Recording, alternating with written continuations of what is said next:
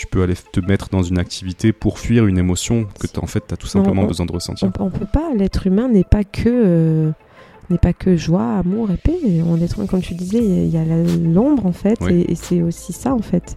C'est explorer qu'il y a des choses qui nous font qui nous font même avoir des envies de, de violence parfois parce que ça touche tellement des choses fortement en Mm. nous, qui révèlent des blessures, etc. Que c'est aussi, eh ben, ok, waouh, ça m'a fait ça.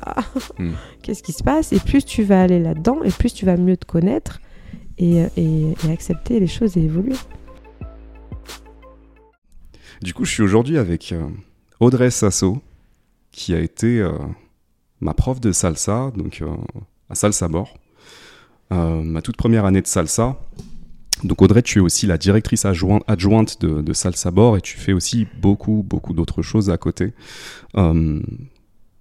Je pourrais euh, essayer de synthétiser tout ce que tu fais par euh, se rencontrer à travers le corps, à travers le mouvement, d'où euh, d'où le titre de ce podcast que je t'ai intéressé, mais en fait c'est beaucoup plus large que ça.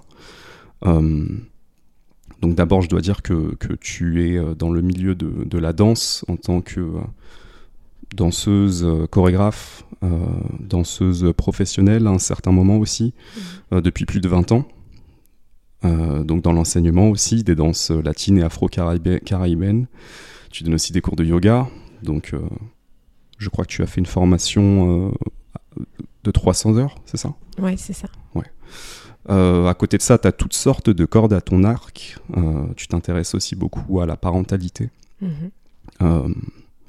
Et euh, c'est pour ça que je me suis dit que ce serait super cool de, de faire cet épisode avec toi où on pourrait explorer euh, tout ça. Ouais. Et, et vraiment avec ce, cette ligne directrice de la rencontre euh, de soi par le mouvement et de tout ce que ça implique. Donc euh, tout le côté euh, connaissance de soi, tout le côté thérapeutique, et puis aussi ce que toi tu as expérimenté et ce que tu vois dans ton travail. Je crois aussi savoir que tu euh, travailles à ouvrir un centre incessamment sous peu, Oui. dont le thème sera le bien-être et justement la rencontre avec soi pour mieux vivre avec les autres. Euh, en appliquant justement euh, toutes, ces, toutes ces compétences et tout ce savoir que tu as, donc autant euh, le côté danse que le côté euh, yoga, que le côté... récemment, je crois que tu as complété une, une formation d'hypnose. Il y a d'autres choses que j'oublie, sans doute, je vais te laisser compléter. Ouais. Mais, euh, mais je suis sûr qu'on va avoir pas mal de choses à se dire. Ouais, tout à fait. Merci, Mourad. Avec plaisir. Et du coup, Audrey, euh, bah, moi, j'ai j'ai envie de commencer par euh, dire euh, comment moi j'ai vécu le travail avec toi de la salsa, qui était un travail euh, tout à fait agréable. Euh, Un peu douloureux parfois. oui, bah, en fait, c'est ça qui est intéressant aussi, c'est que il y a un côté chez toi très puissant, femme puissante, tu vois. Et c'est ce que j'ai ressenti au début, c'est ce côté aussi très strict et très carré, euh, mais qui moi m'a amené aussi justement à me réapproprier mon énergie masculine, qui est, qui est quand même euh, euh, une polarité avec laquelle on travaille dans la danse de couple cette polarité qui euh, n'appartient pas qu'aux hommes d'ailleurs, mais c'était très intéressant. Et puis, et puis j'ai progressé très rapidement en fait en travaillant avec toi. Je pense qu'aujourd'hui, une bonne partie euh, des passes, euh, de mes passes favorites, je les ai apprises avec toi. et puis surtout, euh, ça a réveillé beaucoup de choses en moi, ce, ce travail, la danse de couple, tout simplement. Donc la première question que j'ai envie de te poser, c'est en rapport avec ça. toi, comment tu as commencé la danse? Mhm. Pourquoi tu as commencé la danse? Qu'est-ce que ça t'a apporté? Waouh. Vaste question. Hmm. Alors la danse a toujours fait partie euh, de ma vie dans le sens où j'ai pas pris des cours euh, très jeune, mais je dansais euh, librement chez moi. Je, je regardais des clips à la télé, il y avait beaucoup de ça, il y avait beaucoup ça à l'é- à l'époque. Et euh, j'essayais de reproduire les clips, je travaillais beaucoup ma souplesse parce que ça me plaisait. Et, et quand je partais en colonie aussi, il y avait beaucoup de, de chorégraphie, de spectacles, ce genre de choses. Donc ça, je participais volontiers. Et je crois que j'ai commencé mes, mes premiers cours, c'était vers 11 ans, 10-11 ans. Cours de modern jazz. J'ai fait ça pendant 2-3 ans, mais euh, pas plus parce que j'ai beaucoup déménagé avec ma mère et euh, j'ai pas pu faire des cours euh, de façon régulière. Mm. Après, euh, j'ai fait un peu de hip-hop, mais pareil, c'était très décousu, des stages par-ci par-là.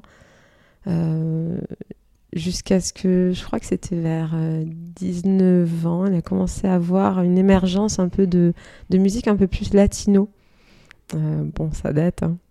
C'était dans les années 1999 par là, donc avant 2000.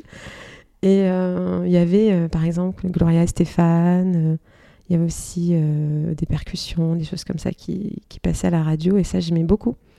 Donc ça, ça, faisait vibrer des choses. Il y avait aussi du merengue qui arrivait.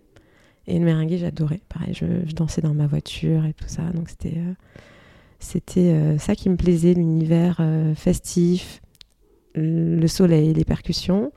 Et puis j'ai commencé la salsa en fait à Marseille, dans je crois que c'était en 2000 ou 2001, dans des bars où ils faisaient des cours avant soirée. Donc voilà, j'ai commencé comme ça et ça fait effectivement 23 ans.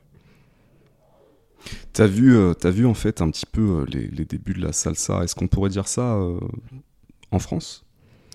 Ouais, j'étais à Marseille, donc j'étais pas à Paris. Et c'est vrai qu'à Paris, je crois que ça avait commencé un petit peu avant, justement avec Salsa Bor, qui avait créé donc la première école vraiment de, de, salsa à Paris. Ça dansait sur le sur le 2, Palladium, la salsa Porto. Et euh, moi, à Marseille, j'avais commencé avec la salsa cubaine, parce qu'il y avait beaucoup quand même, il y avait des Cubains aussi euh, qui étaient là. Et, euh, et, la salsa Porto, je l'ai découvert en, en, prenant le train et en allant à Paris. Hmm. et, et, moi, la question que, que j'ai envie de te poser, c'est bah, pourquoi est-ce qu'on commence à faire de la danse de couple, à ton avis? C'est une question que je me pose souvent. J'ai pas de réponse facile, mais j'aimerais bien avoir ton avis sur ça. Toi qui es dans cet univers depuis aussi longtemps et toi qui travailles avec ça maintenant. Ouais. J'aime la danse euh, solo et j'aime la danse à deux, c'est mm. vrai. Euh, j'aime ce partage que l'on peut avoir avec euh, une autre personne, souvent même qu'on ne connaît pas. Mm. Et bah, cet échange qu'il peut y avoir en l'espace de 2, 3 minutes, 4 minutes, sans parler, sans rien, simplement connexion euh, corporelle, euh, une énergie, j'ai envie de dire, qui se partage. Et euh, c'est ça pour moi qui me plaît. Après, il peut y avoir des multitudes de danses, des danses qui peuvent être que académiques, que pour répéter des passes ou ce genre de choses. Mais moi, les danses les plus magiques, c'est des danses sociales où, il se passe quelque chose. C'est magique, on peut pas même avec des gens avec qui on parle pas la même langue, euh, c'est pas grave. Ouais, c'est fou de se dire que euh, c'est, la danse elle-même est, une, est un langage qui permet de partager sans, sans partager la même culture. En tout cas, on, on partage la culture de cette danse, mais peut-être qu'on vient d'ailleurs, peut-être qu'on ne parle pas la même langue, mais l'espace d'une danse, il y a des choses à partager. Ça. Et, euh, et, je trouve que c'est aussi une manière de se rencontrer aussi, à travers l'autre, ce que l'autre nous renvoie et le partage, il y a aussi un, un truc euh, est-ce que toi tu vois euh, est comment est-ce que tu vois l'évolution des élèves que tu, que tu vois arriver dans l'école, salsa bord, débutant, timide, et après, tu vois, progressivement apprendre à danser, prendre confiance, évoluer? Comment tu vois ce truc-là? Euh, J'adore ça. J'adore de... je pense qu'on est plusieurs à partager ce, point de vue-là. Mais c'est vraiment de voir des personnes qui arrivent, parfois qui n'ont jamais dansé de leur vie, euh, déjà qui ont des a priori, ah, je sais pas mettre un pied dans l'autre. Bon, il y a ça. Il y a aussi le fait de danser à deux. Il y en a qui viennent vraiment chercher ça parce que c'est le contact aussi mmh. euh, physique et mmh. c'est pas tous les jours qu'on a un contact physique avec des gens parce que les gens voilà, ils sont pas forcément euh, voilà, si on les touche, enfin il y en a plein qui sont mmh. pourquoi ils me touchent. voilà, c'est il y a aussi ça, le, contact, la peau, même si c'est une main, euh, il y a une proximité. Au début, ils sont un peu euh, tout gênés, tout timides, ils regardent leurs pieds, ils osent pas. Donc moi, j'adore, j'adore les modules de connexion. D'ailleurs, c'est dans la formation professionnelle, j'adore c'est que ces, ces modules-là où on travaille vraiment la connexion déjà visuelle, la connexion physique, mais même sans se toucher, simplement d'appréhender de, un peu l'espace de l'autre, de voir jusqu'où on peut aller, jusqu'où on est à l'aise. Et après, le premier contact, voilà, de, de sentir le, le corps, ça, ça, peut paraître très intime, mais il y a un code. Hmm. C'est la danse. Hmm. On n'est pas en train de faire n'importe quoi. On est en hmm. train d'apprendre à danser ensemble. Donc euh, les élèves, on les voit évoluer comme ça. Et, euh, et surtout, après, ben, il y a plein de choses. Ils évoluent beaucoup sur eux.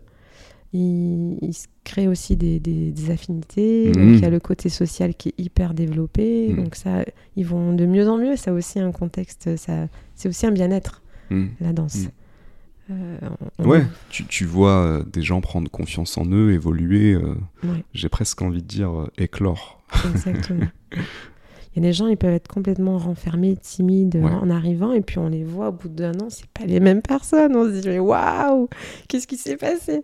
Bah, Ils ont découvert euh, des amis, entre guillemets, des, en tout cas des potes de sortie. Ils en sont physiquement, ils se sont euh, découverts aussi Mhm. parce qu'ils se voient dans le mouvement. Le, le Mm. mouvement fait du bien aussi Mm. déjà. Mm. Euh, on arrive à l'école, bah, on oublie les soucis. Il y a la Mm. musique, la musique aussi, c'est Mm. c'est un facteur très important. Ouais, euh, la, la musique contribue euh, à, je crois, à faciliter euh, le mouvement, justement, enfin, quand on aime bien. Mm, mm. Euh, mais moi, ça m'est arrivé très souvent de venir au cours à, à d'être rincé de ma journée, rincé du travail, et juste le fait de bouger, de sourire, d'échanger, ça te réénergise à tel Mm. point que c'est difficile après de, de dormir même. Mais il y, a un- il y a un vrai truc avec le corps, je crois que dans notre société, euh, on, a, on a un petit peu oublié ou sous-estimé peut-être. C'est-à-dire qu'on est euh, dans des modes de vie de plus en plus sédentaires, avec euh, pour, la, pour beaucoup de gens un travail où le corps n'est pas nécessaire. Je pense au travail de bureau, Ou pas le temps aussi. ou pas le temps tout simplement. Ouais. Et, et justement, moi je l'ai ressenti beaucoup ça quand on... Parce que quand j'ai repris la salsa, enfin quand j'ai vraiment commencé la salsa avec vous à Salsa Bord, ça faisait quelques temps que j'avais fait une pause, je sortais d'une opération du dos, etc. Et le fait de revenir, euh, même le, juste le fait de bouger, ça réveille des émotions, ça réveille des, des choses.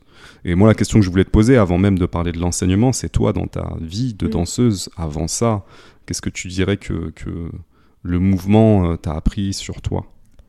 Toutes ces pratiques, et notamment la danse. Alors, comme je te disais, le, le mouvement, déjà, il a toujours fait partie euh, vraiment de, de, de moi, de mon mode d'expression. Euh, parce que je peux dire, oui, je, pouvais paraître, euh, je peux toujours sans doute paraître réservée, euh, euh, timide dans ma façon de, de parler parce que je choisis, je pense, soigneusement à qui je veux parler ou pas.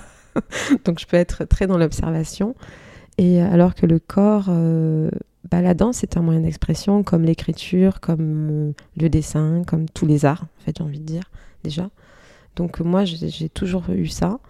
Après, euh, ce qui s'est passé vraiment quand j'ai euh, découvert la salsa, c'est, euh, c'était plutôt aussi le côté euh, social, de danser à deux, danser à plusieurs, faire des spectacles. J'ai, toujours aimé ça, donc euh, Mm. euh, ça c'était très chouette. Il y avait le côté un peu plus compétition, mais j'ai jamais été trop là-dedans en fait. Moi j'aime beaucoup plus raconter une histoire et vivre quelque chose que, que le côté compète. Ça, ça m'intéresse pas trop en fait. Ouais, mais t'en as quand même fait. J'ai fait. euh, non, des compètes, pas vraiment. J'ai plutôt fait des spectacles qui m'ont Ouais. amené. euh, effectivement, oui, il y a un côté, pas compétition, mais il y a un côté, bah, il faut être performant, il faut être bon pour pouvoir être choisi et pour pouvoir être invité à faire des festivals et des congrès. Mm. Donc, ça, Mhm. c'est sûr. Mhm. Et, euh, et quand on a débuté, il n'y avait pas Internet, il n'y Oui. avait pas les réseaux. Ouais. Donc, c'était vraiment. Quand tu faisais ton spectacle, soit il y avait des vidéos, euh, vraiment vidéos cassettes, À. VHS et tout. Ouais. Et euh, soit, euh, soit les gens, ils te voyaient en train de danser et après, ils te demandaient bah, ta carte ou... C'était vraiment comme ça. Ouais.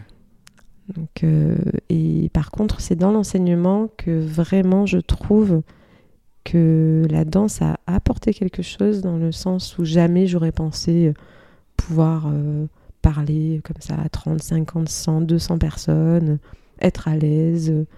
Et euh, ouais, ça, je... c'est pas quelque chose que j'aurais pu envisager avant. Mhm, mhm. Donc il y a eu, euh, il y a eu euh, naturellement cette prise de confiance pour toi, dans aussi l'envie de partager, de transmettre. Et, euh, et- et juste pour revenir sur le côté spectacle, etc., là c'est plus, on est plus dans la performance aussi. Oui. Donc il y a tout ce qui va avec la performance, le, le stress, les blessures parfois, les... Tout ça, ça en fait partie. C'est vrai que. Bon, après, chez moi, c'est. c'est peut-être euh, de base, en fait, pour moi. Donc, je me pose pas trop de questions, mais quand j'ai un objectif euh, tant que je l'ai pas atteint, j'y vais. Donc, euh, je me pose pas la question de si j'ai mal quelque part ou pas. Mm. Euh, j'y vais quand même. Donc, euh, j'ai pu faire des choses, oui, avec en ayant mal, en ayant mal aux côtes, en ayant fait un, un trauma crânien deux semaines avant. Waouh. Et j'y vais quand même, quoi. Donc, c'est vrai que ça fait peut-être de l'extérieur, on peut se dire, mais waouh, c'est pas sérieuse elle. mais si, en fait, c'est quelque chose.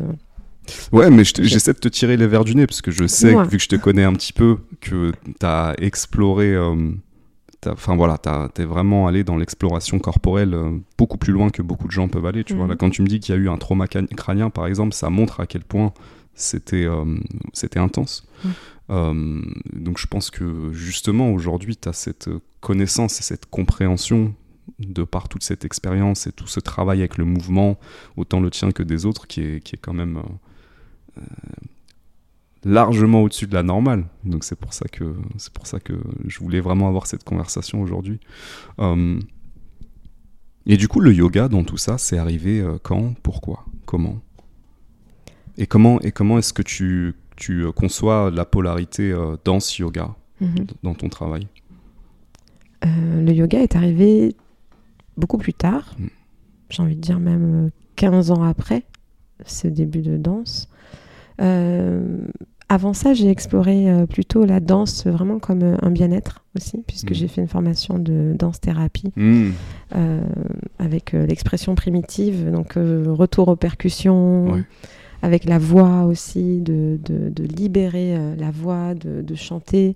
Et ça, c'est pas quelque chose aussi, je me, je me suis aperçue qui est facile pour les gens de, de chanter, d'oser, d'oser sortir sa voix.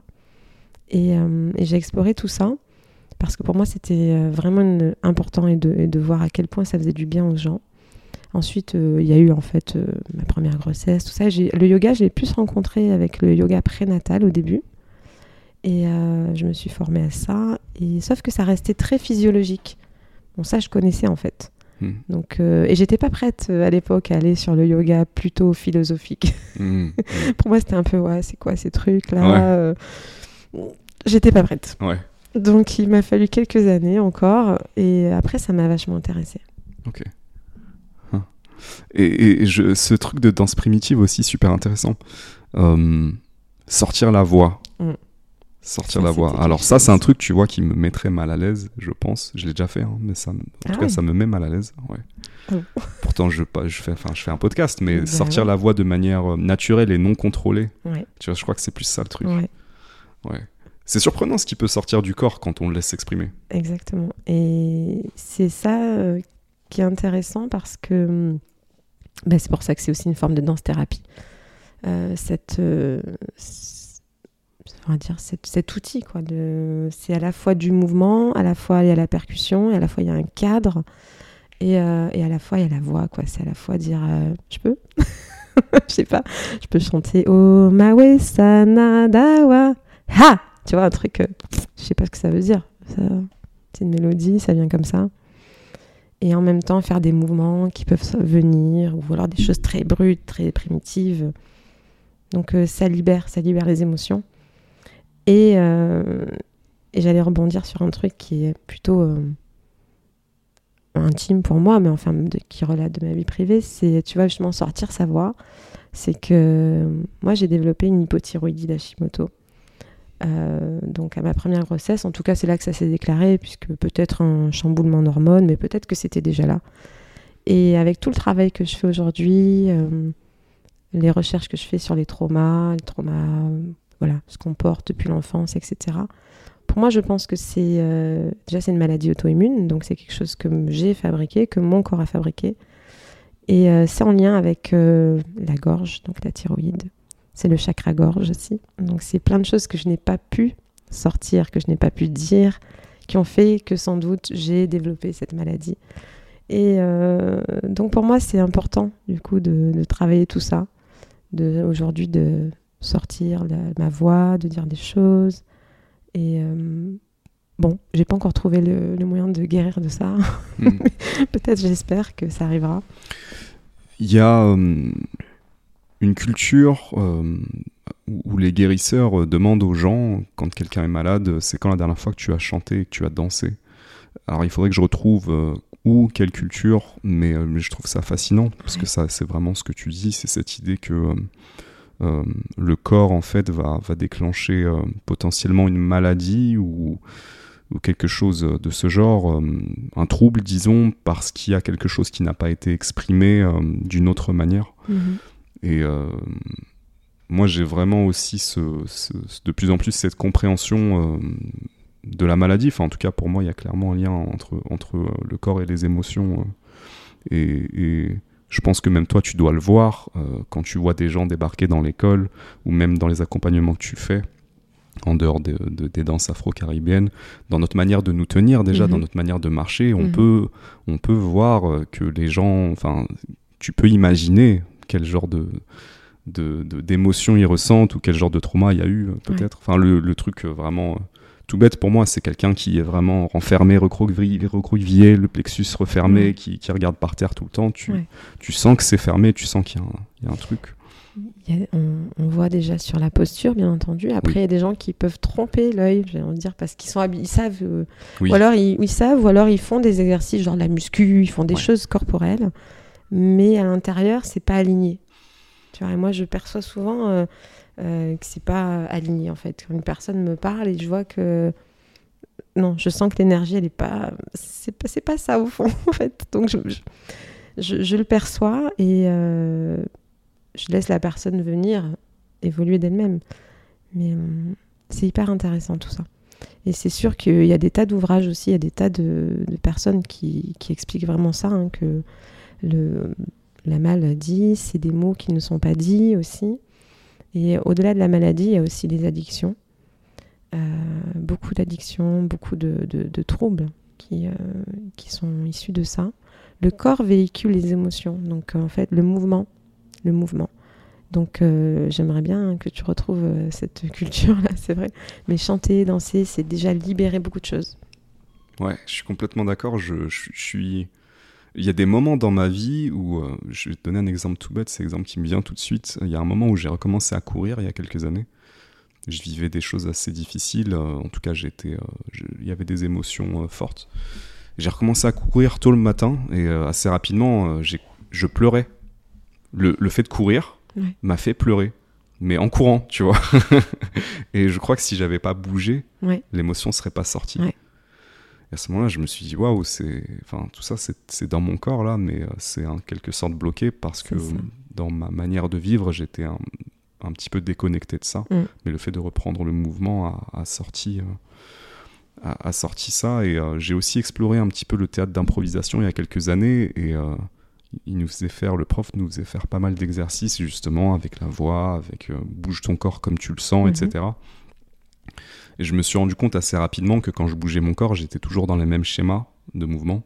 Et qu'en fait, l'émotion euh, qui était euh, assez présente à ce moment-là, c'était une émotion de colère. Et en fait, ça se retranscrivait par le mouvement, mais j'en étais pas conscient. Mhm. C'est le, le, fait de, laisser mon corps s'exprimer qui m'a fait prendre conscience qu'il y avait cette émotion. Euh, donc, euh, donc c'est puissant quand même. On, raconte aussi, euh, enfin tous les gens qui font de la danse savent que euh, parfois tu as des craquages après avoir dansé, après une performance intense ou quoi. Il y a parfois des émotions qui ressortent. Et tu Carrément. En plus, quand on fait de la performance ou autre, il y a aussi le, stress. Donc déjà, il y a le stress qui monte et le stress c'est aussi une bonne chose mm. quand c'est dans ce sens-là. Donc forcément, ça active tout ça et ça aide à libérer encore plus. Euh, c'est super chouette de les accueillir justement à ce moment-là. Et euh, par exemple, chez les enfants, puisque là je fais aussi du yoga euh, avec les enfants, dès, dès 4 ans, donc c'est chouette. On peut voir, je peux voir leur corps. Voilà, eux, ils sont, les enfants sont dans le corps, donc il n'y a aucun problème jusqu'à ce qu'on leur dise de pas bouger et qu'on commence à, les contraindre. tu dois pas bouger. Mais ce que je vois aussi, ce que j'ai pu voir, c'est qu'il y avait certains qui pouvaient déjà avoir du mal à dire ce qu'ils ressentaient. Donc on voit déjà que dès le plus jeune âge, ils peuvent être conditionnés pour euh, sentir ou ne pas sentir ce, ce qu'ils ont à l'intérieur. Je vais demander euh, comment tu te sens? Je ne sais pas. Et, moi, ça me touche parce que je me dis, Déjà. J'ai envie que tu saches. Ouais, j'ai envie que tu saches comment c'est à l'intérieur de toi, si c'est bien, si c'est pas bien, si, si ça pétille, si, euh, si tu es un peu triste. Enfin, j'ai envie que tu saches ça. Et il y en a déjà, on sent que euh, ils savent pas.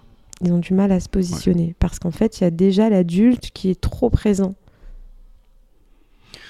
Qu'est-ce qui t'a poussé à, vouloir faire euh, du, yoga avec des, euh, des tout petits enfants euh, de cet âge-là? Alors c'est justement le, chemin global sur la parentalité que je souhaite avoir. C'est-à-dire c'est vrai que j'aurais pu me dire j'accompagne que les parents. Hmm. Il y en a qui font le choix de faire que ça d'ailleurs, d'accompagner vraiment les parents dans leur parentalité. mais moi j'aime j'ai envie déjà que dès le plus jeune âge, on ait des armes en fait, enfin les armes pacifique, mais qu'on sache en fait, euh, ouais, les outils pour euh, ben, qu'on sache justement se sentir, euh, avoir tout ce travail qu'on n'a pas eu, mm. nous les adultes d'aujourd'hui, mm. savoir connaître nos émotions, comment les accueillir, comment les vivre, ce qui est bien pour nous ou pas, et pas que quelqu'un nous dise ce qui est bien ou pas pour nous, parce qu'en fait, je pars du principe que chacun sait ce qui est bon pour lui, même les enfants en fait, mm. mm-hmm. et, et, que souvent c'est trop de conditionnement. Donc euh, le yoga pour les enfants, pour moi, un cours de yoga avec les enfants, c'est à la fois de l'activité physique, c'est à la fois des échanges autour des émotions, c'est à la fois euh, leur faire faire du dessin, mais euh, en libre justement. Et ça, j'ai vu beaucoup évoluer cette année. Par exemple, des enfants au début, au dessin libre, ils ne savaient pas. Et absolument, il fallait que ce soit quelque chose de joli. Quelque chose de joli. Et donc euh, à la fin, là, c'était le dernier cours que j'ai fait aujourd'hui d'ailleurs avec eux, et je voyais des petites filles qui au début, c'était impossible quoi. Et là, je voyais du dessin libre, c'est-à-dire vraiment de pas chercher à faire quelque chose de joli ou pas, juste ce qui vient. Et, euh, j'ai trouvé ça super chouette parce que j'ai vu l'évolution en un an quoi. Ouais, ouais. Ce travail en fait de, de c'est presque de la libération, enfin du déconditionnement. Mm. Mais c'est fou que tu puisses constater sur des, des enfants aussi jeunes déjà un, un début de conditionnement ça, ça en dit long sur euh, bah, la manière dont on vit et notre société et comment on, se déconnecte beaucoup de, des émotions. Quoi. Ouais. Et parfois après de son corps aussi. Et du corps du coup, bien sûr. Ouais. ouais ça c'est ça c'est ouf. Euh, je voulais rebondir sur un truc que tu avais dit avant, mais j'ai oublié. avant le yoga, on avait dit quoi? On a parlé d'expression primitive. Je crois même que j'ai pas répondu à ta question de comment je suis arrivée au yoga, enfin à peu près, mais. Si, à peu près. Hum. Et c'est quoi le plus important pour toi dans ta pratique aujourd'hui? Pas en tant qu'accompagnante, mais en tant que toi, euh, ta pratique du mouvement, c'est quoi le plus important pour toi? Pour moi? Oui. Qu'est-ce que tu cherches aujourd'hui à travers ça? Est-ce que c'est une forme d'alignement? Est-ce que c'est. Euh, tu vois? Pour moi, c'est toujours un besoin, en fait. C'est toujours une réponse à un besoin. Euh, je peux me dire, euh, ok, je pratique pas tous les jours, je me dis, je suis pas assez assidue, hmm. même que je suis prof de yoga, mais j'en fais pas tous les jours, donc, ou je danse et je danse pas tous les jours. Enfin, tu vois, je peux me dire plein de trucs comme ça, là, donc ça, c'est assez énervant. Mais dans tous les cas, ce qui se passe, c'est que quand j'en ai besoin, je, ressens un besoin viscéral de le faire en fait. Mm. Que ce soit de danser, euh, je descends, du coup je me retrouve à danser en descendant mes escaliers, euh, en montant mes escaliers, ou alors à créer des choses dans ma tête, à créer des chorégraphies, ou à écouter des musiques, et à voir tout de suite. Euh, donc là je sais que j'ai besoin. J'ai un besoin de, de, faire les choses, ou, ou j'ai un besoin de m'étirer, un besoin de d'aller chercher des postures en yoga, mhm, de mhm. respirer. La respiration, par contre, c'est quelque chose de, qui est beaucoup plus euh, dans mon quotidien. D'accord. Ouais, mais ça, c'est aussi, un, c'est aussi une, thématique. Euh, la respiration, on ne nous apprend pas à respirer non plus. Euh, Disons qu'on sait respirer. Ça se fait naturellement. Exactement, mais après, c'est ça, c'est le fait euh, déjà, il y a une inversion naturelle euh, au niveau de la respiration où quand on est enfant, on respire beaucoup plus de façon abdominale, ventrale. Mm. Et après, euh, au, moment de la marche, ça mm. commence à s'inverser. Mm. Et, ensuite, il y a tout ce qui est le stress, etc. Et qui fait que souvent, on aperçoit justement des personnes, quand je le vois beaucoup en salsa, en yoga, n'en parlons pas aussi, mais qui sont vraiment avec une respiration haute qui est ici et il n'y a rien qui. Ils n'arrivent pas à, bouger leur ventre ou, mm. ou, à bouger ou à respirer dans les côtes. Ils sont vraiment ici. Mm. Et du coup, c'est très très court comme ça. Et il y a une, dans la forme, dans l'élocution aussi, dans tout, ça se, ça se, ça se voit. Mm-hmm. Mhm. Et mal respirer, bah, c'est encore une fois aussi accentuer du stress, de l'angoisse, de l'anxiété. Mm. Et même les kinés, enfin, aujourd'hui, ils font des- un travail des fois que respiratoire. Mhm. Mhm. Et d'ailleurs, il y a beaucoup de médecins et de kinés qui envoient des gens euh, faire du yoga Ouais. pour euh, travailler la respiration Ouais. notamment et, euh, et voilà déstresser parce que bah on peut complètement avec, rien qu'avec la respiration en une minute, on peut complètement changer de mood. quoi. Ouais, Ça c'est révolutionnaire. j'ai le sentiment euh, que en fait le corps c'est un outil qu'on comprend encore très mal Ouais. et que lui-même euh, il peut se guérir, il peut, euh, enfin vu qu'il est mal utilisé, bah du coup ça ajoute du stress. Mm. Et tu vois, c'est toute cette histoire aussi, et c'est l'histoire que toi aussi tu racontes, c'est que euh, on est des enfants, on sait faire, on Mm. bouge, euh, on est connecté au corps, aux émotions, et puis progressivement, parce qu'il y a des aussi, euh, c'est la vie tout simplement. C'est d'abord c'est les adultes, mais c'est aussi les traumas. Et les traumas, c'est pas que les adultes, ça peut Mhm. être des traumas entre enfants. Ça peut Mhm. être- Progressivement, il y a potentiellement une fermeture progressive La et vie en une société. Et la vie en société aussi. Mm. Ouais. Et et à ce truc-là. Euh, mais en, voilà, je voulais revenir sur les, sur le, les traumas.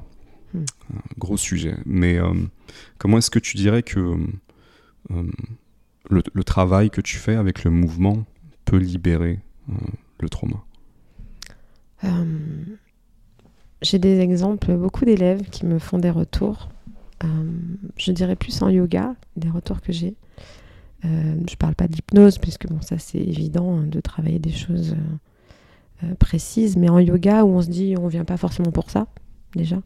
On vient pour une pratique physique, un mieux-être. Mais euh, j'ai des retours euh, de personnes qui, euh, ne serait-ce que avec un cours par semaine, par certaines postures aussi physiologiques, ont trouvé vraiment des émotions déjà qui remontent. Ça, je le vois aussi en cours, quand dernière posture, la Shavasana, on se détend. Et, moi, j'aime bien passer voir chaque personne et par un petit contact, un toucher, où je vois des gens qui d'un coup se, se libèrent, quoi, pleurent. Et je sens qu'il y a vraiment un relâchement et, des personnes qui m'ont fait des retours derrière en me disant euh, que vraiment ils ont senti que ça a libéré des choses au niveau vraiment profond. Et parfois, c'est la libération des hanches aussi. Beaucoup l'ouverture des hanches, le bassin. Tu vois, il se passe beaucoup de choses au niveau du bassin. Et, euh, qui, m'ont dit que rien que d'avoir fait ça une fois par semaine, ben il y a beaucoup de choses dans leur vie qui ont bougé. Et donc, euh, je pense que oui, ça agit non pas à guérir leur trauma, mais euh, il y, a- il y a un cheminement qui se fait naturellement. Tu vois, on va pas parler de, de- du trauma ou autre. Ouais, ouais. C'est pas le but. En fait, tu, tu, tu as même pas cette conversation Non. avec eux où tu sais pas exactement ce qui se passe ou ce qui s'est passé, mais il y a un truc qui sort en fait. ouais. Et ça a l'air d'être libérateur quelque part. Exactement, ouais. Et il y a même des personnes qui ont vécu des, voilà, des maladies, des cancers ou autres, et, euh, et qui me disent vraiment qu'ils ont, qu'ils ont retrouvé euh, quelque chose qui était perdu dans leur euh, corporalité aussi, Hmm. tu vois, dans Mhm. leur euh, contact, avec- dans leur regard sur elles-mêmes, Mhm. sur le corps, dans leur réappropriation du corps, Hmm. parce que à se retrouver à, à faire des postures qu'elles pensaient pas pouvoir être à même de faire. Donc elles y vont, il y a un certain challenge aussi, petit à petit. Euh, on y va en, con- en confiance, en se sentant en sécurité, et du coup elles se dépassent et elles se disent waouh, il y a un chemin qui s'est fait. Mhm. Mhm. Ouais, et, et accompagner les gens là-dedans aussi et, et voir euh, ce changement, Mhm. voir la- le après, Ouais. ça doit être quelque chose ça. Ouais, moi c'est. J'ai envie de dire, c'est la, la seule récompense qui m'intéresse. Ouais. Ouais. Est-ce que c'est des trucs que toi t'as vécu? De quoi? Ce genre de libération euh, Est-ce que tu as des moments euh, où justement ta pratique t'a amené à euh, sortir des choses comme ça Tu vois, des émotions qui peut-être étaient bloquées? Euh, Je dirais, je, je pense complètement, mais c'est. euh, je ne l'ai pas forcément porté à ma conscience. Ok. Je pense que c'est un chemin. euh, Quelqu'un qui me voit aujourd'hui et qui m'a connu il y a peut-être 5, 10, 15, 20 ans, il verrait sans doute. Le cheminement. Ouais. Ouais. Mais moi, de moi, sur moi-même, j'ai pas Ouais. ce recul-là, tu vois. Mais est-ce que toi, en fait, c'est ça le plus intéressant. C'est et, voilà, c'est un autre truc aussi sur lequel je voulais rebondir que tu avais dit avant, parce que tu disais euh, euh, quelqu'un vient de voir, mm. un élève, ou, que ce soit au yoga, que ce soit dans les, les danses afro-caribéennes, tu perçois quand il y a un truc qui est pas aligné ou qui est mm. bloqué. Et en fait, c'est vraiment fascinant qu'il n'y a pas besoin d'avoir cette conversation, que ça passe pas par les mots en fait, et que la personne peut progressivement euh, se libérer. Euh, Elle-même. Voilà, tout en étant accompagnée, sans forcément s'en rendre compte. Mm. Ça, c'est fou. Et du coup, toi, tu es là et tu vois la transition. et nous, on se rend pas forcément compte, en fait. Non. Et euh, mais, mais je trouve quand même que, du coup, ces personnes-là, elles ont elles ont euh, un, recul ou un, regard sur elles que mm. moi, je, du coup, j'ai pas forcément sur moi, tu vois ce que je veux dire? Puisque du coup, ils sont capables de me dire euh, Ah ouais, tu vois, il y a quelques mois, euh, ça, faire ça, c'était impossible pour moi. Et aujourd'hui, voilà où j'en suis. Et c'est grâce à ce qu'on a fait ensemble, en fait. Ouais, bah, je pense que quand, quand ça arrive parce qu'il y a quelque chose qui sort et que du coup, par exemple, la personne pleure ou là, c'est fort, donc tu peux avoir cette prise de conscience. Mm. Mais je pense aussi que très souvent, c'est ce que tu disais, il n'y a pas forcément cette prise de conscience mais toi, tu, tu, tu vois sans doute mm. l'évolution. Euh, moi, je, j'ai eu certaines prises de conscience, mais ça s'est fait beaucoup plus tard que, tu vois. Mm-hmm. On se rend pas compte euh, à quel point, euh, à quel point en fait le fait de bouger, le fait de, de pratiquer ces choses-là, de fait de, en tout cas pour moi avec les danses de couple, d'être en connexion avec l'autre. moi, ça m'a fait reconnecter tellement de choses qui, que j'avais oubliées sur moi-même. Mais je me rends compte maintenant, tu vois, mais ça s'est passé pendant, ça s'est passé ça a commencé euh, avec vous à Salsa Mais euh, un truc tout bête, euh, la spontanéité de dire je vais partager un moment, je vais rigoler, je vais tester des choses, tu vois, c'est des trucs que moi j'avais complètement oublié dans ma vie. Mm. Pourtant, ça fait partie de ma personnalité en réalité, mais c'était tellement mm. enfoui. Et pourtant, tu fais aussi quand même du sport en solo. Enfin, tu faisais. Ouais, mais différent. ça revient à ce que tu disais tout à l'heure. tu disais par exemple, quelqu'un peut avoir une pratique corporelle, donc la musculation, mm, euh, mais cette pratique peut jouer contre lui aussi. Je me suis rendu compte que la musculation que je faisais, que j'ai fait à une époque, en tout cas dans la forme dont je l'ai fait, pouvait complètement jouer contre moi. Parce que c'était dans une énergie euh, super yang, super dure, super. Euh, il faut que j'ai une carapace, que je montre que je suis fort. Mm. Sans doute parce que j'ai besoin de compenser, masquer une certaine sensibilité. Mm. Et donc. donc c'était pas le chemin inverse d'aller à l'intérieur de toi, c'était mettre une muraille. Exactement, c'était mettre une muraille. Et euh, c'est aller jusqu'à des blessures. Parce que j'étais trop dans le, j'étais dans le trop et plus dans l'écoute, justement. Et tu vois, c'est intéressant parce que j'ai commencé la salsa après l'opération du dos. L'opération du dos, elle a eu lieu à cause du trop, justement, à cause du trop yang, et il y avait besoin de, de yin. Euh, je crois que j'aurais peut-être j'aurais pas commencé si j'avais pas eu cette opération du dos. Peut-être j'aurais pas commencé. c'est chouette. Bah oui, moi à la base je voulais faire de la boxe et de la musculation et j'ai une blessure du dos et, aujourd'hui bah, à danser. Et bah génial. et merci la blessure. C'est chouette. Merci la blessure. Et en même temps, euh, c'est chouette de faire les deux quoi. Aussi de la boxe et euh, d'avoir les deux univers. Euh, comme tu dis, yang et plus yin éventuellement, mais. J'irai encore plus loin que ça. Je crois que les deux se nourrissent maintenant. Ouais, c'est pas une compétition entre les deux. C'est pas il y en a un qui est beau, il y en a un qui est moche. C'est accepter la polarité. Je crois que c'est ça. Et dans le yoga, ouais. bah c'est ça en fait qu'il y a. C'est-à-dire mm. que c'est tellement une. Aujourd'hui, on ne dit pas que c'est un sport. On peut dire que c'est une discipline, je pense. Mais c'est pour moi quelque chose de hyper complet. C'est-à-dire qu'il peut y avoir d'autres sports, mais on voit vraiment que du coup, tu travailles toujours les mêmes mouvements, même si tu fais attention. Mais là, le yoga, tu peux à la fois travailler ta force, c'est-à-dire il y, a des hommes et même des femmes, hein, mm. mais qui font vraiment, qui développent leurs muscles, mm. qui font des postures de dingue. Mm. Et donc c'est la force, c'est la souplesse. Et c'est hyper important de garder la mobilité de la souplesse euh, encore plus qu'en en vieillissant, etc. Tout à fait. On voit les personnes âgées, c'est ça qui est problématique. C'est euh, voilà, c'est de l'arthrose et des problèmes comme ça qui font qu'il faut garder la mobilité, la souplesse. Donc la force, la souplesse, l'équilibre. Pareil, l'équilibre hyper important. Et à la fois la respiration. Donc on en a déjà parlé, donc la respiration. Et à la fois, ça, fait aussi appel à le mental, l'intériorité, faire le chemin en soi. Et on va dire chacun sur son tapis va à son rythme. Donc c'est à l'écoute de soi aussi. Et tu peux te challenger et tu peux, à la fois si un jour c'est moins bien, bah tu fais à ton écoute, etc. Donc c'est quelque chose qui est hyper complet. Et c'est ça que j'aime bien. Ouais, et puis c'est une démarche euh, super intéressante parce que ça part de l'intérieur. Mm. Donc vu que ça part de l'intérieur, comme tu le disais, c'est à chaque personne de poser aussi sa limite. Euh, là, je peux pas y aller, ou aujourd'hui c'est pas le jour, ou là j'ai mal.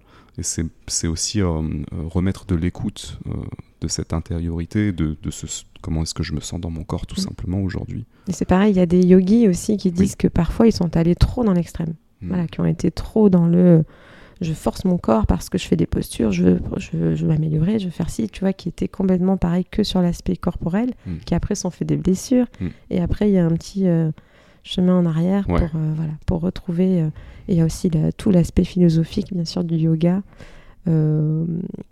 auquel je me suis intéressée avec ma formation justement et qui m'a du coup un peu plus intéressée à ce moment-là.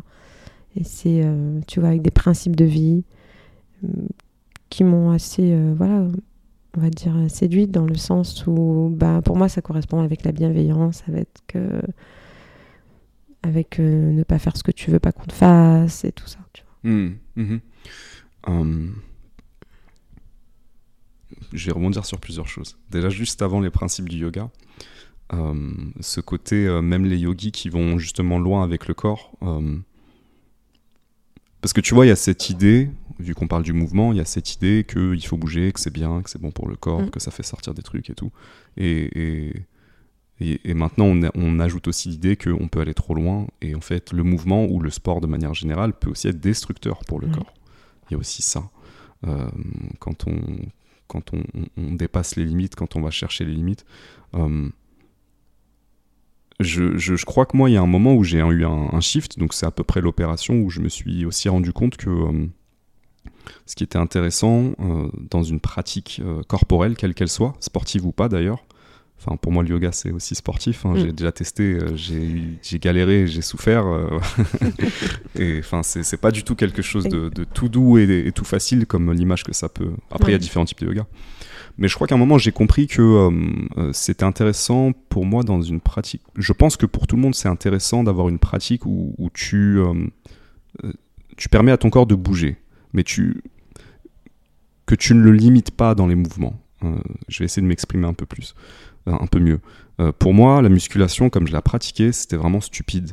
C'était vraiment le mouvement, c'était ça. Voilà, il y avait un mouvement, ça, pour avoir des gros muscles. Fin de l'histoire. Et du coup, perte de mobilité, je me sentais pas forcément bien dans mon corps. Ouais. Je suis encore en forme physiquement, mais pa- paradoxalement, je suis aussi beaucoup plus. je suis mieux dans mon corps parce que j'ai ajouté cette composante de souplesse et de, de permettre à mon corps aussi de danser de temps en temps et de- et de- d'être capable aussi de ramener cette polarité, euh, Mhm. tu vois.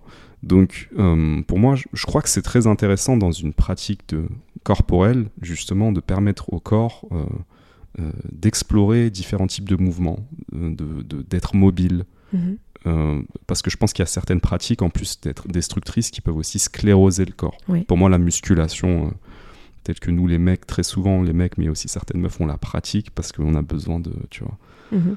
euh, compenser, compenser quelque chose ou prouver quelque chose. Je crois que ça peut jouer contre nous, Ouais. justement. Euh, donc, je voulais, je voulais faire un petit crochet sur ça. Euh, et puis, sur le côté yoga et, et les valeurs, le, le- le côté philosophie.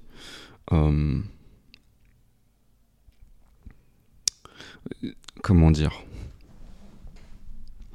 Comment est-ce que tu les euh, comment est-ce que tu les intègres à ta pratique euh, et à ton enseignement en dehors des enseignements euh, du yoga? Euh, comment je les intègre dans la pratique ou dans ma vie? Bah les deux. Comment est-ce que tu les intègres à tout? Je dis pas que c'est Ah. facile. J'imagine que. Ouais. Mais bon, je suis, je suis là pour poser les questions embêtantes. Je dirais. waouh. Ben, à la fois, il y a ben, être à l'écoute de soi. Et souvent, j'ai un petit problème avec ça, des fois, parce que les gens me disent euh, Ouais, bah, aujourd'hui, j'ai pas envie, je m'écoute. Et là, il y a un côté en moi, le côté guerrière, qui dit Non, mais à un moment donné, il faut te lever, quoi. Tu vois? Donc, c'est pas être euh, juste. euh, Ouais, aujourd'hui, je sais pas trop, je regarde les oiseaux. ça, dans mon tempérament, ça va pas trop non plus. Donc, c'est à la fois d'être. euh, il s'agit pas de se faire violence dans le sens où euh, j'ai vraiment pas envie d'être là. Euh, j'ai pas envie là aujourd'hui. Je sens que c'est pas ok dans mon corps. euh, j'ai dormi trois heures cette nuit. Enfin voilà, ça serait pas cohérent en fait. C'est pas cohérent, c'est pas pertinent. Je risque plus de me faire mal qu'autre chose. Donc, euh, tu vois, c'est plutôt aller dans ça. Et c'est différent de oh j'ai un peu la flemme. Bon là j'ai dit attends non un peu de Mm. tu vois un peu de structure, un peu de de cohésion justement on y va, de cohérence, c'est prévu. Ça va me faire du bien hein. sur le moment peut-être euh, voilà je suis un peu fatiguée mais euh, au final c'est là que tu dis tu sais c'est comme quand t'as pas envie d'aller courir et tu dis ah, au final ça m'a fait du bien. Voilà donc c'est un, un peu en, savoir doser entre les deux et encore une fois tout est une question d'équilibre. C'est c'est, euh, pas d'être dans les extrêmes et le corps il a besoin de mouvement et de tous les mouvements.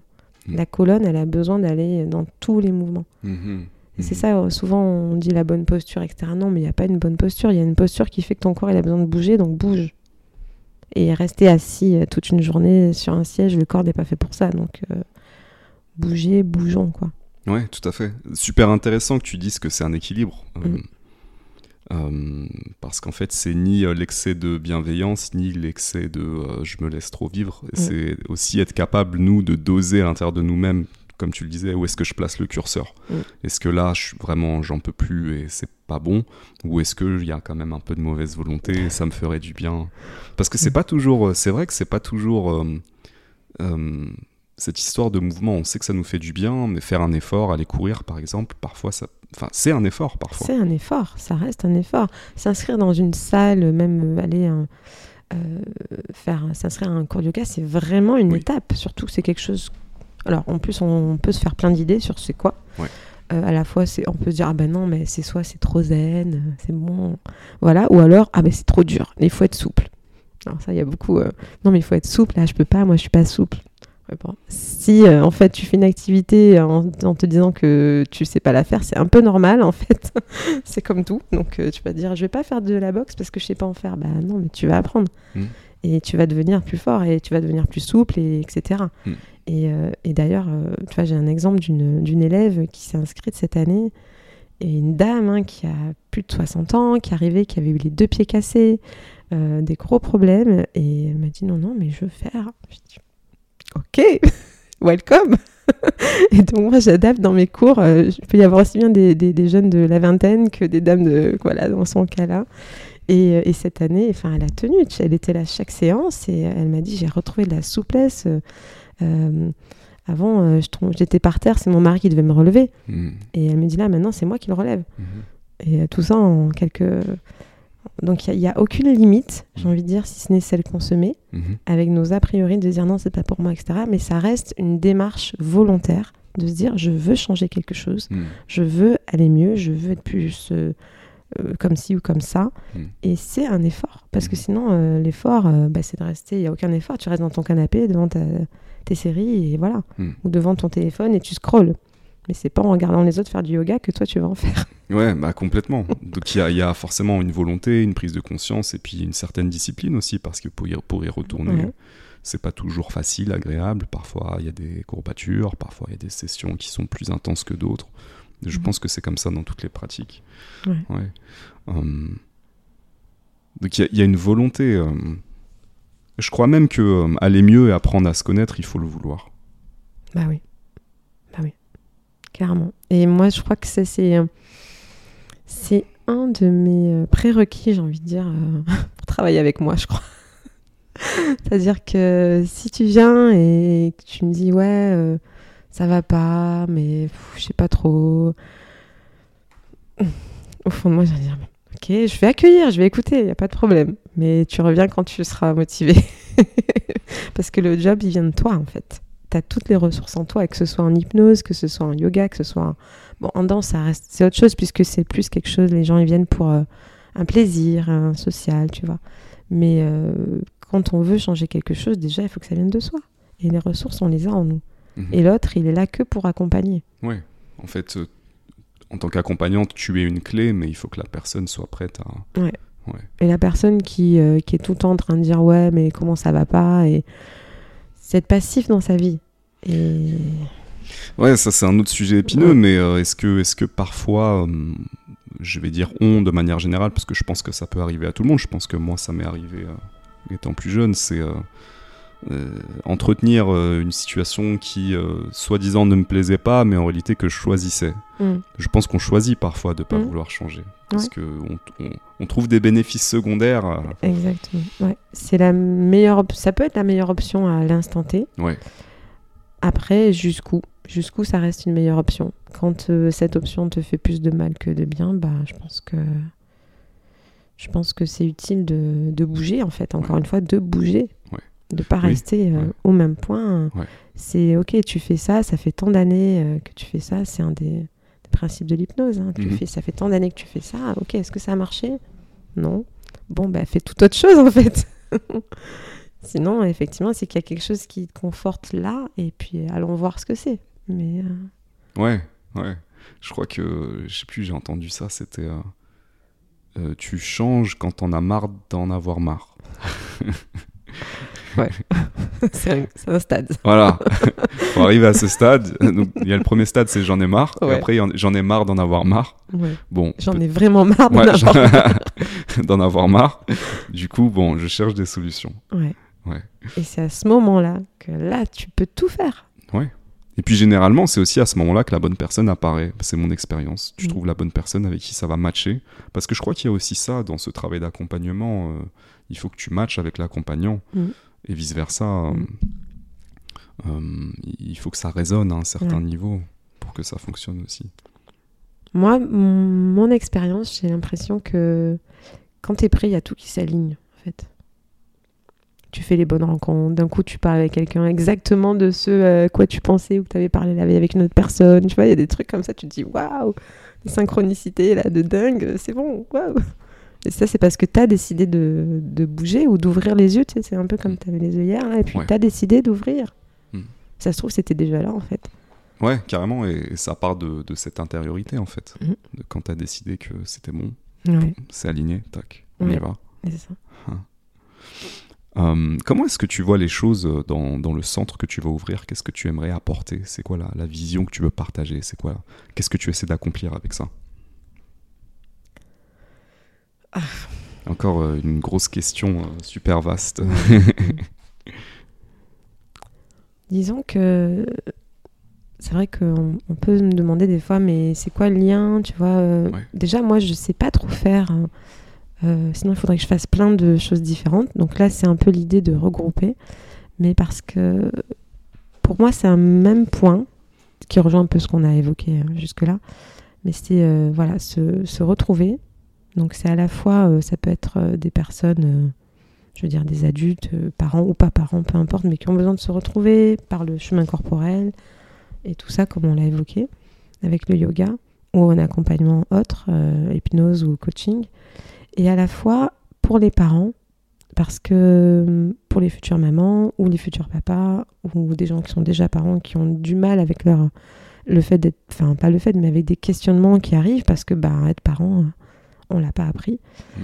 Et, euh, et donc tout ça, c'est permettre à chacun d'être qui il est et d'être enfin reconnu et aimé comme il est.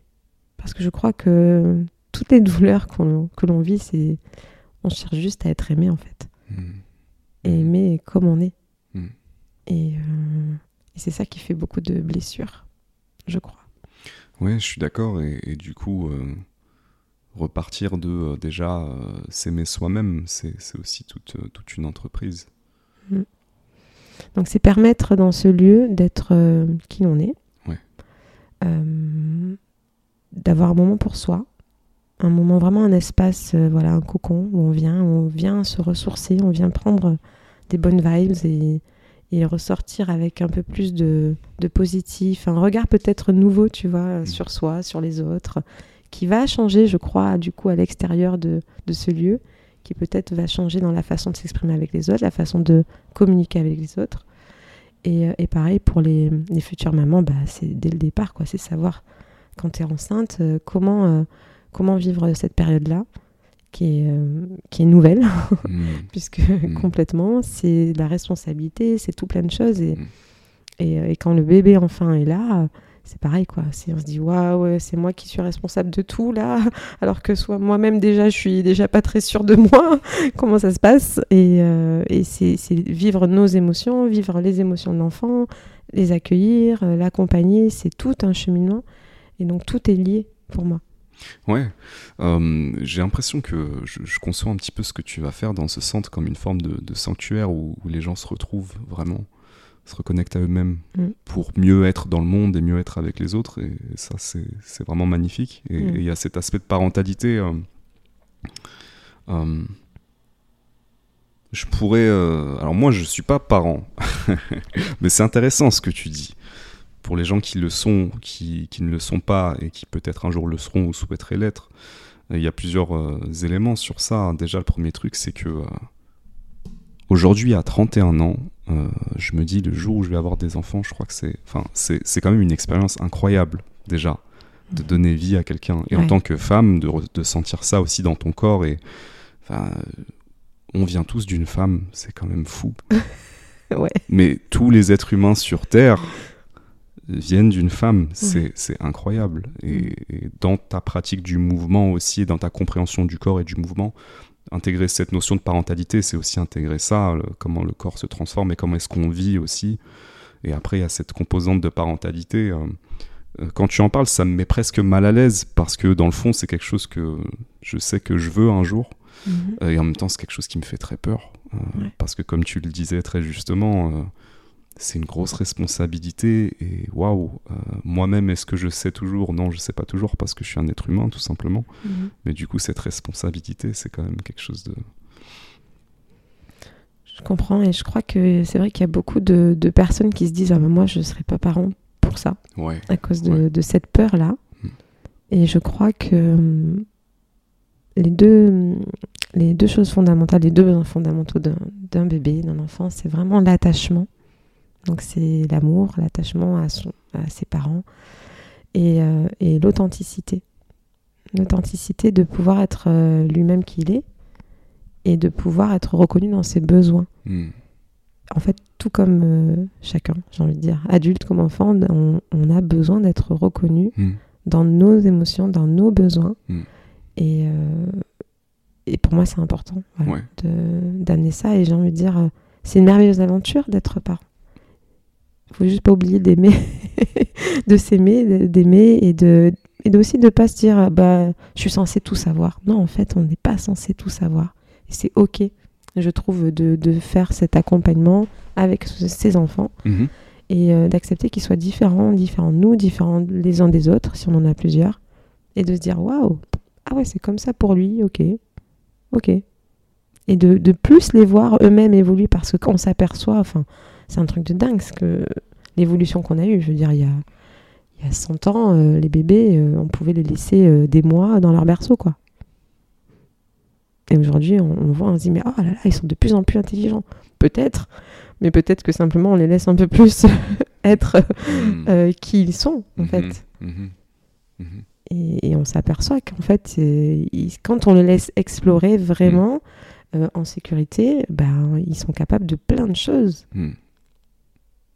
Ouais, euh, il y a cette idée que j'ai entendue, je crois que c'est Sadhguru qui disait ça, un, mystique euh, indien euh, mhm. assez connu maintenant qui disait quand un enfant entre dans ta vie, considère-le comme un enseignant. Et ça, ça, ça c'est un petit peu la continuité de ce que tu disais, parce que tu disais en filigrane, en fait, ton enfant, que ce soit ton enfant ou pas, il a une individualité et tous les enfants sont différents, même dans mhm. une même fratrie, ils ont des personnalités différentes, des goûts différents, des talents différents tout de suite, enfin des curiosités différentes. Mhm. C'est fascinant ça. Et nous-mêmes, on peut évoluer en fait complètement. Hein. Et je, dirais que le, la complexité, elle est quand le, parent, euh, il se dit ah c'est moi qui suis censé savoir. Hmm. Donc déjà, tu vois, c'est l'ego qui se place et qui hmm. se dit, euh, même si même il se ment en fait parce qu'il sait pas, il se dit, c'est moi qui, qui vais dire à l'enfant, mais en fait, euh, d'accepter de se dire, bah en fait, euh, ok, je sais pas trop et peut-être que je pourrais explorer ça avec mon enfant. Hmm. Moi, ok, je suis censé assurer, j'assure le cadre, de, voilà, d'être sûr que c'est pas dangereux, que c'est pas contraire à, à, la loi ou je ne sais quoi. Bien sûr. Mais de, de se dire, bah pourquoi je l'écouterais pas? Pourquoi mon enfant ne saurait pas ce qui est bon pour lui? Mhm. pourquoi moi je saurais plus? Mhm. Mhm. Je peux te dire que j'ai un enseignant. euh, non, mon fils, euh, il est extraordinaire. mes deux, les deux enfants. Mais, mais mon fils, c'est. Mais tu sais pas ce que je ressens à l'intérieur de moi. Je dis, c'est vrai.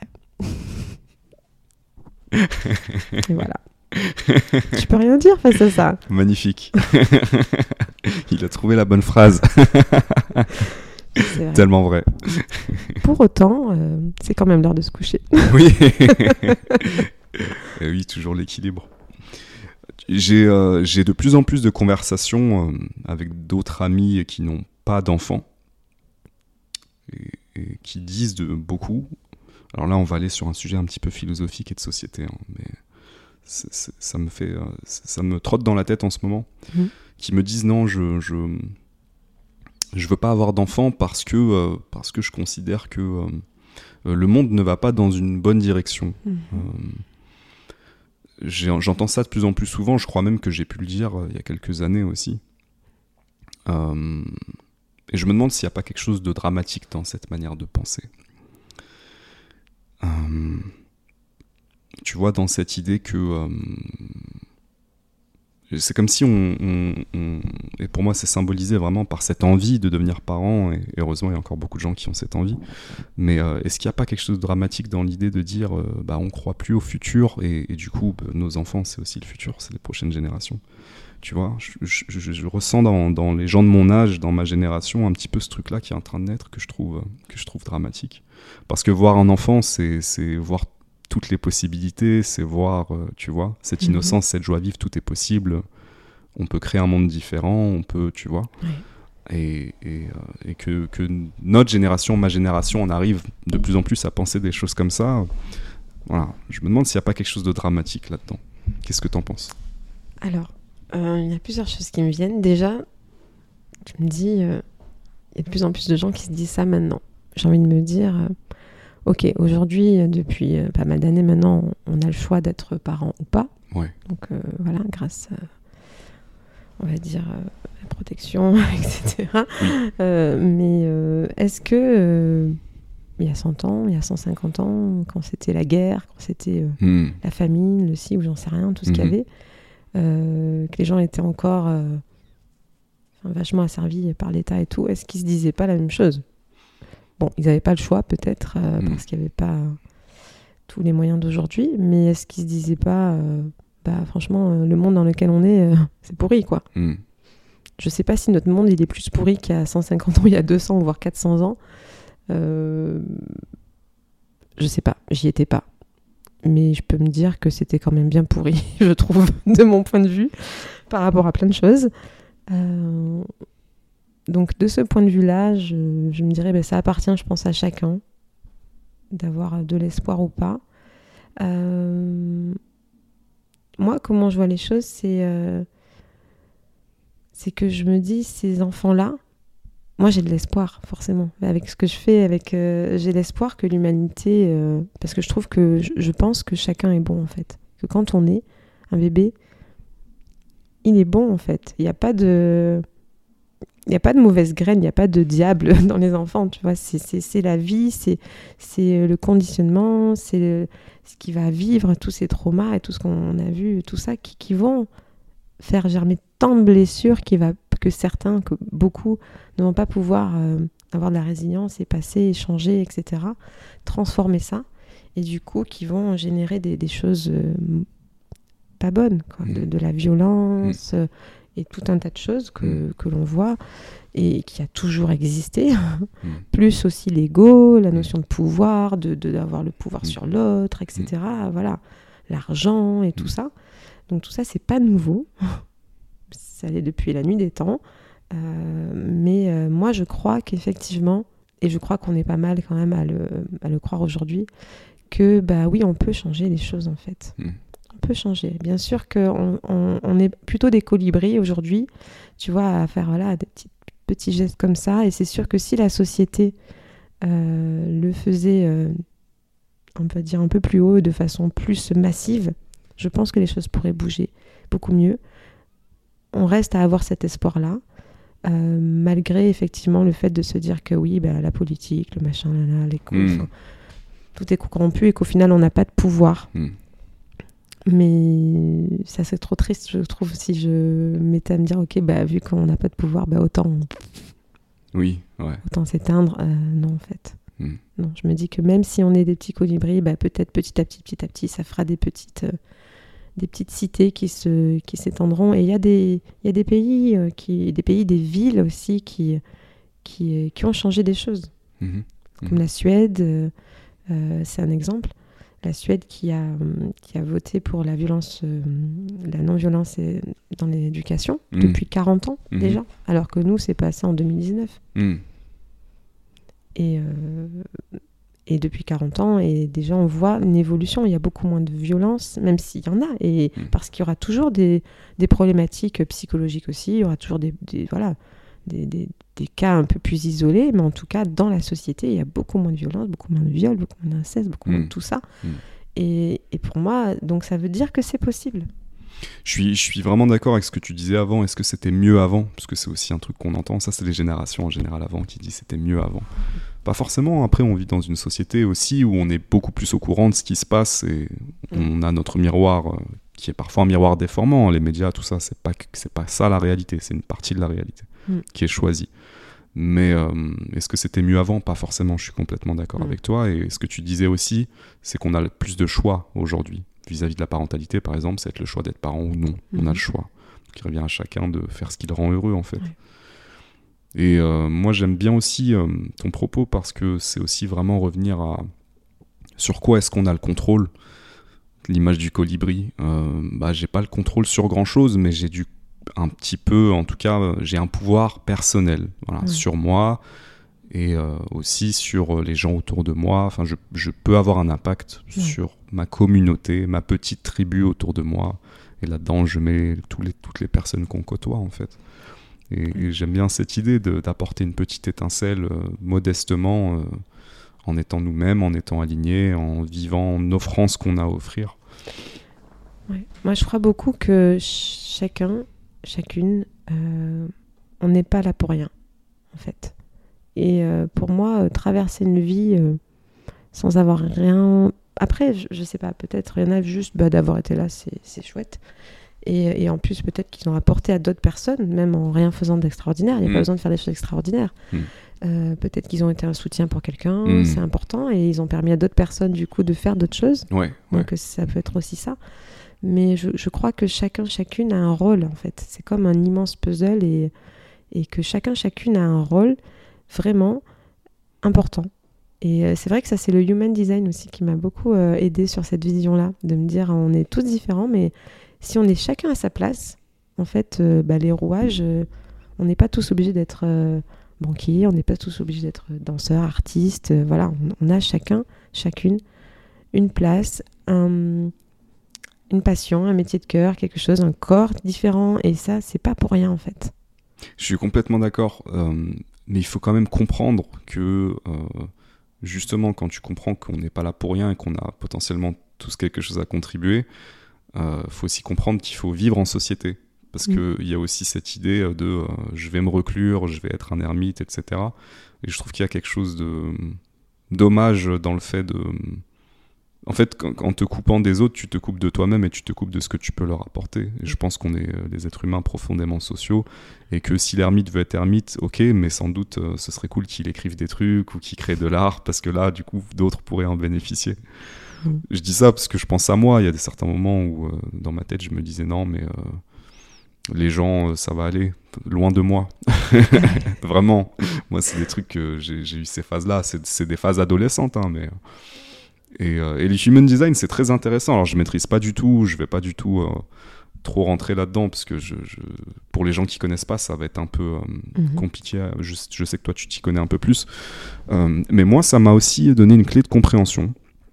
Alors, on y croit, on n'y croit pas. Il y a des gens qui vont considérer ça comme étant super perché.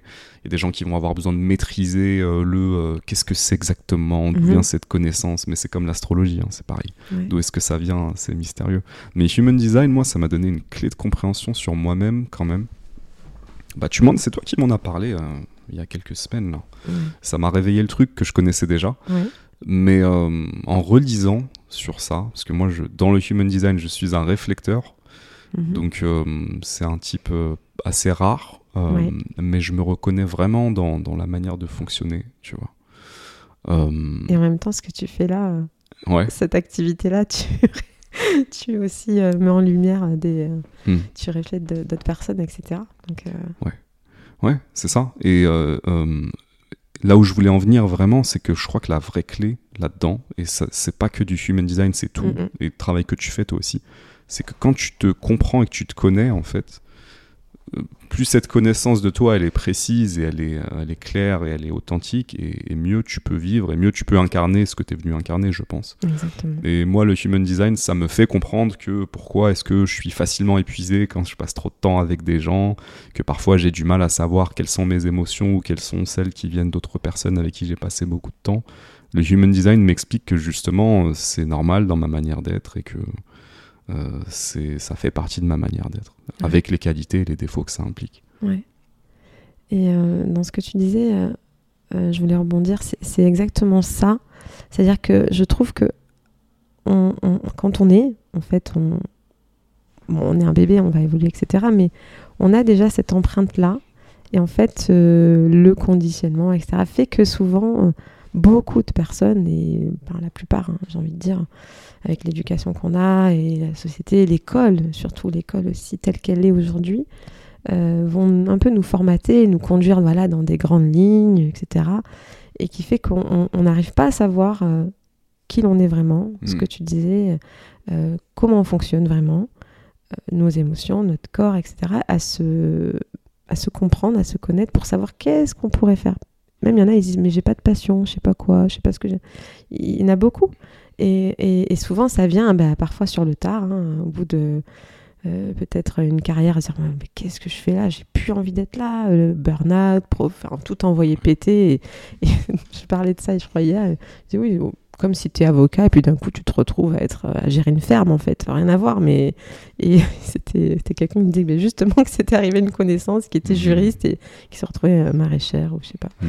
voilà, parce que d'un coup, euh, voilà, il y a eu un travail. Et, et donc, c'est comme s'il y avait un travail de déconstruction, de déprogrammation pour se retrouver, alors que on va juste euh, se retrouver.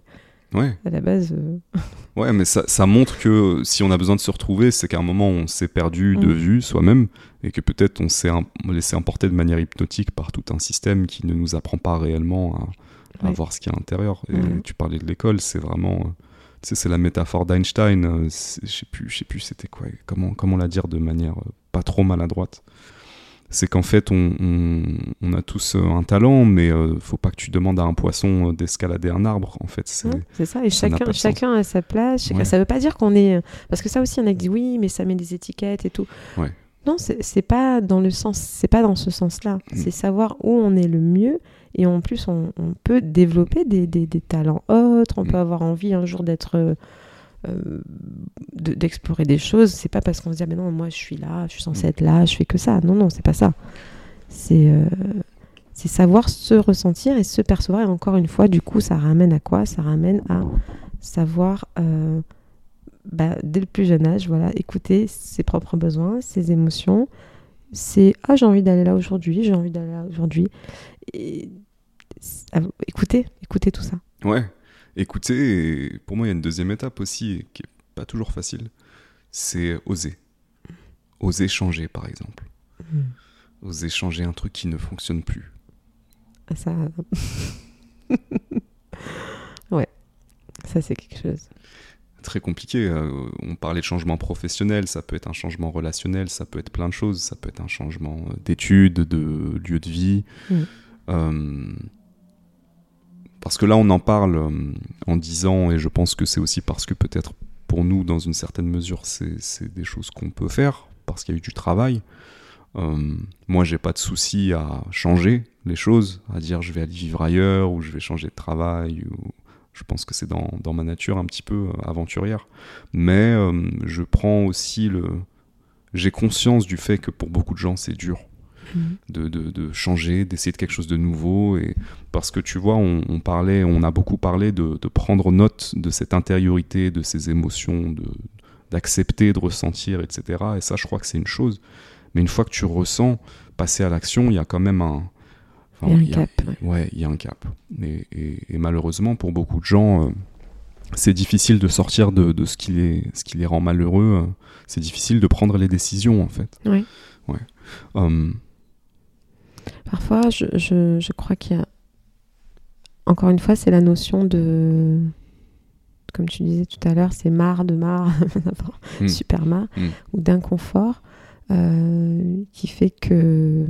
Et puis d'un petit coup de pouce aussi, peut-être, de se sentir en sécurité, de sentir qu'il y, a, Oui. qu'il y a des gens autour. Si quand on. Être seul, par exemple, ça peut être complètement difficile, ça dépend le contexte, ça dépend la sécurité, Mm. que ce soit financière, que ce soit euh, physique, euh, que ce soit euh, voilà si on est seul, je sais pas, loin de tout, loin de sa famille, c'est c'est aussi de- des choses qui sont de cet ordre-là, qui peuvent être compliquées. Et euh, parfois, il peut y avoir des gens qui peuvent ne pas avoir de mal à changer professionnellement, mais qui peuvent avoir du mal à changer leur contexte familial ou inversement. Euh, voilà, c'est tout un parcours de vie aussi. C'est- aussi euh, l'attachement à la. Il y a des gens aussi, on, on parle de loyauté, de Mm. loyauté familiale, Mm. par exemple, Mm. qui vont s'empêcher de changer parce que sinon, ça serait être déloyal. À leurs parents, à leur Mm. famille, à, à leur, à qui que ce soit, Mm. et qui donc ont une valeur très forte de la loyauté et qui prend plus de place que leur besoin de changer. Mm. Donc, euh, c'est pour ça que c'est tellement compliqué. Ouais, c'est tellement compliqué. hum, c'est super compliqué, mais dans le fond, euh, ça, pour moi, ça justifie l'idée qu'on est tous euh, responsables dans, dans une grande mesure de la vie qu'on vit. C'est des choix qu'on fait ou qu'on ne fait pas. C'est vrai. C'est des choix qu'on fait ou qu'on ne fait pas. Et donc il y a cette idée aussi, euh, en plus de ce que tu disais, euh, donc euh, parfois de valeurs qui nous bloquent, qui peuvent nous bloquer, de loyauté, de contrat, Mm. par exemple, mais il y a aussi cette idée euh, de peur, tout simplement. Mm. Parfois la peur, la peur peut nous, peut nous paralyser. Comment est-ce que tu dirais qu'à travers le mouvement, on peut mieux appréhender cette émotion qu'est la peur? Je pourrais dire, sans vérité absolue, Ouais. que aussi des gens qui sont pas dans le mouvement physique, Ouais. euh, bah, encore plus, ils peuvent se sentir encore plus immobiles dans le sens où bah, encore plus bloquant. Alors que de se mettre en mouvement, de se voir euh, changer aussi sur un pan, peut-être que ce soit le physique, que ce soit sur un aspect, se dire ah ouais c'est possible en fait. C'est déjà euh, un changement dans une voie et puis après peut-être une deuxième, une troisième, jusqu'à arriver là où on veut être, euh, comme on veut être. Euh, ça peut être ça. Plutôt Ouais. que quelqu'un qui est complètement immobile. euh, Hmm. C'est mettre un pas, tu vois. déjà se réapproprier son corps et, et re- se remettre en mouvement, c'est Ouais. déjà quelque chose qui permet Ouais, de parce que le reprendre mouvement, confiance. c'est la vie, le mouvement, c'est, euh, comme je dis, c'est la circulation des émotions, c'est plein de choses qui se passent. Donc forcément, ça fait un peu comme un effet boule de neige. Ça peut faire ça. Ouais, je suis complètement d'accord. Mm. Je suis complètement d'accord. Moi, je pense à, comme je te disais, euh, la fois où je vais courir et que je commence à pleurer en plein footing, et je me dis qu'est-ce qui se passe? Mhm. je pense à quand je sors d'un entraînement de boxe et que je me tiens beaucoup plus droit que quand j'y suis entré, euh, ouais, plus. que je sors d'un- d'une session de salsa, d'une danse euh, qui m'a plu et que je suis beaucoup plus ouvert et tu vois, Mm. plus dans le partage. Donc euh, complètement d'accord, effectivement. Ouais. Le, le corps est vraiment une clé euh, qu'on qu'on- qu'on sous-estime, qu'on sous-utilise, qu'on ne sait pas utiliser, Mm. dont on est coupé. Ça fait quand même beaucoup de travail. C'est beaucoup de travail pour toi, Audrey.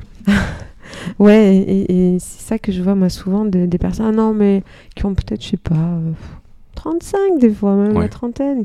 Ouais, non, mais j'ai pas le temps. Et là, je me dis, mais, oh, 35 ans comme ça, waouh Je me dis, je m'inquiète, quoi. Je me dis, euh, waouh, comment ça va être à 60, 70, quoi. Euh, toutes ces années sans avoir pris contact avec son corps, d'avoir expérim- d'avoir bougé, d'avoir fait des choses, moi ça m'inquiète en fait un peu. Ouais. Tu, tu dirais que c'est quoi le, le plus grand obstacle que tu rencontres dans, dans tes accompagnements pour permettre aux gens d'aller mieux? Euh, C'est les croyances, les Mm. croyances que l'on a sur soi, sur les autres, sur la vie, euh, les jugements que l'on fait, les jugements. Tu veux dire dans le sens où euh, on, se limite nous-mêmes, Mm. on s'auto-juge, Ouais, le, le policier qu'on peut avoir à l'intérieur de nous qui mm. nous dit qu'on devrait être plutôt comme ça et pas comme ouais ça. ou qu'on n'est pas capable, c'est c'est pas... pour nous. euh, euh, voilà. Ok. Que, ouais, se limiter, ça, ça, c'est pas pour moi. Ouais. Mm. Alors qu'en fait, je me dis, Si en fait on se disait que tout est possible, pourquoi pas? Et c'est ce que tu disais tout à l'heure aussi en parlant du yoga. Tu disais que euh, euh, en entrant dans la pratique, on, on réalise que notre corps est capable de faire des choses qu'on ignorait. C'est-à-dire qu'on ne sait pas forcément de quoi le corps est capable et à travers la pratique aussi tu le découvres. Bah moi c'est j'ai un truc à partager sur ça. C'est pas du yoga mais ça m'est arrivé ce matin. Il y a un mouvement que je pratiquais euh, sans le pratiquer mais que je savais pas si j'étais capable de le faire et ce matin je l'ai fait. Ok. Facile. C'est stupide, hein, mais c'est un muscle up sur les, la barre avoir de de, le voir quand même ce mouvement. Avec plaisir. je t'enverrai une vidéo où- quand il y a une barre de traction. Ah. Mais du coup, je, je passe euh, ce mouvement ce matin et, et je me dis, waouh, je savais pas que. Et c'était tellement facile. Et en fait, je l'ai refait plusieurs fois et je me dis, waouh. Et juste ça, ça m'a remis. euh, ça m'a ça m'a ça, ça a réveillé une étincelle en moi de me dire euh, ce que ce que je suis capable de faire Mm. je suis même pas conscient de tout ce que je suis capable de faire et, et je, je dis je mais c'est nous Mhm. et de ce que notre corps est capable de faire mais tant qu'on n'y va pas tant Mm. qu'on n'est pas sur ce chemin et qu'on n'expérimente pas par quelques pratiques que ce soit on a parlé yoga on a parlé euh, danse de couple mais il y a plein de choses en fait Et c'est ça que je trouve fascinant dans. C'est ça que j'ai trouvé fascinant dans l'hypnose. C'est de se dire qu'en fait, euh, bon bah, on a notre conscient, ok, notre conscient, voilà, c'est l'ego, nos croyances, etc. Mm. Mais que en fait, dans notre inconscient, on peut tout faire. On peut tout faire. Et donc, et de se dire, bah, justement, il y a un moyen de court-circuiter un peu ça Mm. et, de, et de libérer notre potentiel. Et ça, je trouve ça dingue. Comment est-ce que tu. euh, Qu'est-ce que tu trouves intéressant dans l'hypnose, justement? Euh, de pouvoir accéder à, justement à, une partie de nous-mêmes qui est, qui, est, qui est difficilement accessible alors que c'est celle qui nous permet, permettrait de, de faire tout ce qu'on tout ce qu'on peut faire vraiment réellement. Ouais, et ça fait le lien avec ce que tu disais avant. le- L'obstacle principal que, le- que beaucoup de gens rencontrent, c'est leurs croyances, Mm. leurs idées, Ouais, et, et aussi celle qu'on nous a mis dans la tête. la programmation. hein. Ouais. Et du coup, euh, par l'hypnose, on a, avec l'hypnose, on a un outil qui permet, en quelque sorte, de reprogrammer, peut-être. Tu vois ça Ouais. comme ça? Ouais. Ouais, Par l'inconscient? Par l'inconscient. ouais. Pour moi, c'est quelque chose de super mystérieux, l'inconscient. C'est un truc qui me fascine. Euh, L'inconscient, l'ombre, comme certains l'appellent aussi. Euh, c'est cette idée qu'il y a une partie de nous donc qu'on connaît, c'est le conscient, et il y a une partie de nous aussi importante, voire plus importante, Beaucoup plus même, ouais. qui est l'inconscient et qui nous fait faire des trucs euh, assez souvent, sans qu'on les comprenne nécessairement. Ouais.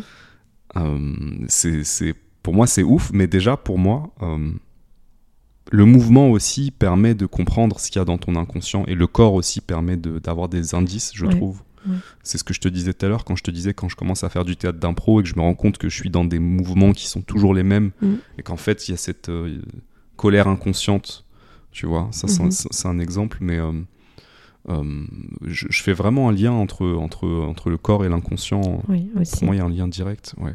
Oui, parce que c'est vrai. C'est vrai que quand tu. Et pour une danseuse, ça c'était très compliqué pour moi, par exemple, de faire euh, en expression primitive. Parce que quand tu danses, quand tu fais de la scène, tu, as l'habitude, tu contrôles ton corps. Donc tu es à la fois dans le contrôle, dans le contrôle, dans le geste joli, parfait, bien. Tu vois que tu vois, il faut que ce soit bien euh, là, le bras ici, etc. Et en fait, dans l'expression primitive, alors il y a des mouvements primitifs qu'on va chercher, mais on n'est pas dans ce contrôle-là, justement. Dans le ne contrôle pas. Et là, tu te dis, comment je fais pour faire off là-dedans? Comment je fais pour ne pas chercher un mouvement joli? Euh, Et c'est justement donc de se connecter, euh, d'essayer à, soi, le lâcher prise, le fameux lâcher prise, le fameux euh, faire le vide et juste percevoir, bouger sans contrôler. Et c'est vraiment, vraiment, vraiment pas facile. C'est super dur euh, pour avoir testé plein de fois. je confirme. C'est couper ce, ce conscient, couper ce mental, couper ses pensées, Mm. juste être là. Mais il y a un moment, je crois, quand tu y arrives où ça devient vraiment euh, euh, agréable. Mm. Et c'est dur d'arrêter même. Ouais, et ça, ça c'est magique quand ça fonctionne avec la respiration. Ouais, ouais. Donc à la respiration, juste euh, laisser le, mouvement. Et c'est là que ton inconscient, effectivement, je, je crois qu'il s'exprime. Et, et, dans beaucoup de, de traditions, euh, tu vois euh, ce genre de, euh, de danse primitive, comme tu l'appelles, qui que qu'on pourrait dire, j'ai même envie de dire primordial. C'est un truc qui est aussi vieux que l'humanité. Mais les gens qui, qui, dansent et qui entrent dans des états de transe, les derviches tourneurs qui, tu vois, et qui font un certain mouvement parce que ça va réveiller, ça va déclencher justement ce contact avec l'inconscient. Tout ça, c'est très, c'est très réel. Tu entres d'ailleurs en transe, euh, ah. comme on peut imaginer les, danses des Indiens euh, à l'époque autour du feu, etc. C'était une forme avec des, avec des chants comme ça qui reviennent. Tu rentres en transe, donc en fait, tu es en hypnose ah ah. et tu permets de dialoguer avec ton inconscient, et c'est ça en fait. Ouais, et, et euh, je crois que l'inconscient, c'est un truc qui, fait, qui nous fait peur parce que c'est un truc qu'on ne maîtrise pas. et en même temps, il y a aussi pour moi cette idée qu'il y a, y a beaucoup de de richesse dans cet inconscient qui a des trésors, il y a des clés de compréhension et, j'ai envie de dire même de pouvoir, mais pas dans le sens pouvoir, pas dans le sens négatif du terme, mhm. puis dans le mhm. sens euh, notre puissance en mhm. fait. Je pense que qu'il y a ce truc-là et c'est pour ça que moi c'est quelque chose qui m'a beaucoup intéressé aussi, euh, comprendre réellement, déjà comprendre réellement qui je suis, conscient et inconscient. Déjà, juste ça, avant de savoir où je vais. Une belle personne. c'est gentil. Mais avec beaucoup de défauts. Comme tout le monde. avec des, euh, des, des, phases d'ombre aussi. C'est aussi ça l'inconscient. Euh, donc, euh, ouais, ouais c'est fascinant tout ça. C'est fascinant tout ça. Tu penses que c'est quoi la, la, prochaine étape de ton travail? Donc, Tu vas ouvrir ce centre. Ce serait quoi idéalement? Ah, J'ai tellement de projets. Ouais. Euh, déjà, j'aimerais créer une association aussi euh, euh, qui soit bon, forcément dans l'éducation, mais hmm. bah, pour, pour que tout le monde puisse avoir accès à tout ça. Hmm. Parce que tout ça, forcément, ça a un coût. Hmm. Je veux dire, voilà, on n'a pas. On peut pas vivre d'amour et d'eau fraîche, donc j'aimerais beaucoup que toutes ces activités, tous, tout ça, tout, que ce soit l'accès au yoga et plein de choses, puisse être euh, accessible à tout le monde. Mhm. La parentalité, mhm. pareil, pour permettre à tout le monde de, travailler sur soi, de, de faire la paix avec soi, avec ce qu'on a vécu aussi, et de dire que, ok, ça me définit pas forcément ce que j'ai vécu, même si on a vécu des trucs euh, pas sympas du tout, mais qu'on est capable, on a les ressources en nous.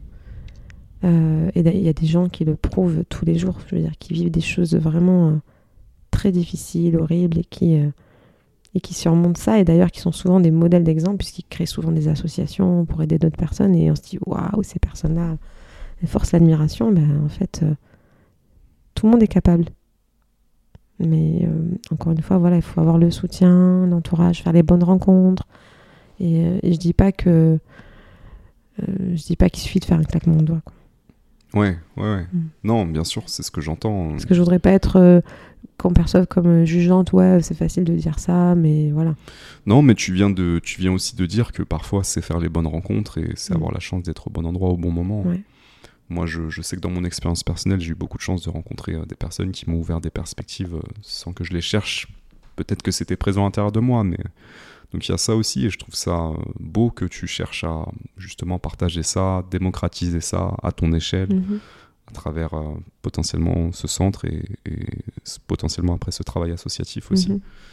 Hum, et ouais, il y a, y a, quelque chose de très gratifiant là-dedans. Je crois qu'aussi quand on aide les gens à aller mieux, on s'aide nous-mêmes aussi à évoluer. Mhm. Donc euh, donc c'est un beau travail et, au nom de tous ceux qui ont profité de ton travail et qui vont en profiter, euh, merci Audrey de faire ce travail. C'est un, très très beau travail. Hum, moi, comme je te disais tout à l'heure, j'ai vraiment aimé les, cours avec toi parce que tu as cette polarité, et là on, l'entend dans la conversation, où c'est euh, la bienveillance et certaines valeurs, mais aussi euh, un côté plus yang où, euh, bon, là Coco, tu te sors les doigts. Ouais, c'est ça. et on peut rien faire. Tu, te connectes à, tu vois, ton centre. Et moi, j'ai vraiment trouvé ça dans les cours de salsa avec toi, et c'était très saillant parce qu'il y avait cette puissance qui était vraiment là. Et, ça, j'ai beaucoup apprécié aussi. Ouais. ouais. Disons que je sais pas faire. Euh, je, sais qu'il y a pas mal de personnes qui disent oh, Audrey, faut pas, on rigole pas, il faut y aller, c'est ça, ça peut en impressionner certains, je pense. Mais c'est que je, si la personne n'a pas, ça vient pas d'elle-même, je sais pas faire en fait. Mm. Et je pense que c'est normal du coup de dire bah en fait tu peux rien faire pour toi. Mm. C'est par contre euh, si je sens que tu es, là, que tu as envie et ne serait-ce que la danse ou peu importe, peu importe ce que c'est, bah là ouais on y va et avec plaisir et je suis trop contente et ça me moi-même ça me donne une énergie euh, de dingue. On compte pas les heures, on est passionné quand on fait ça. Ouais.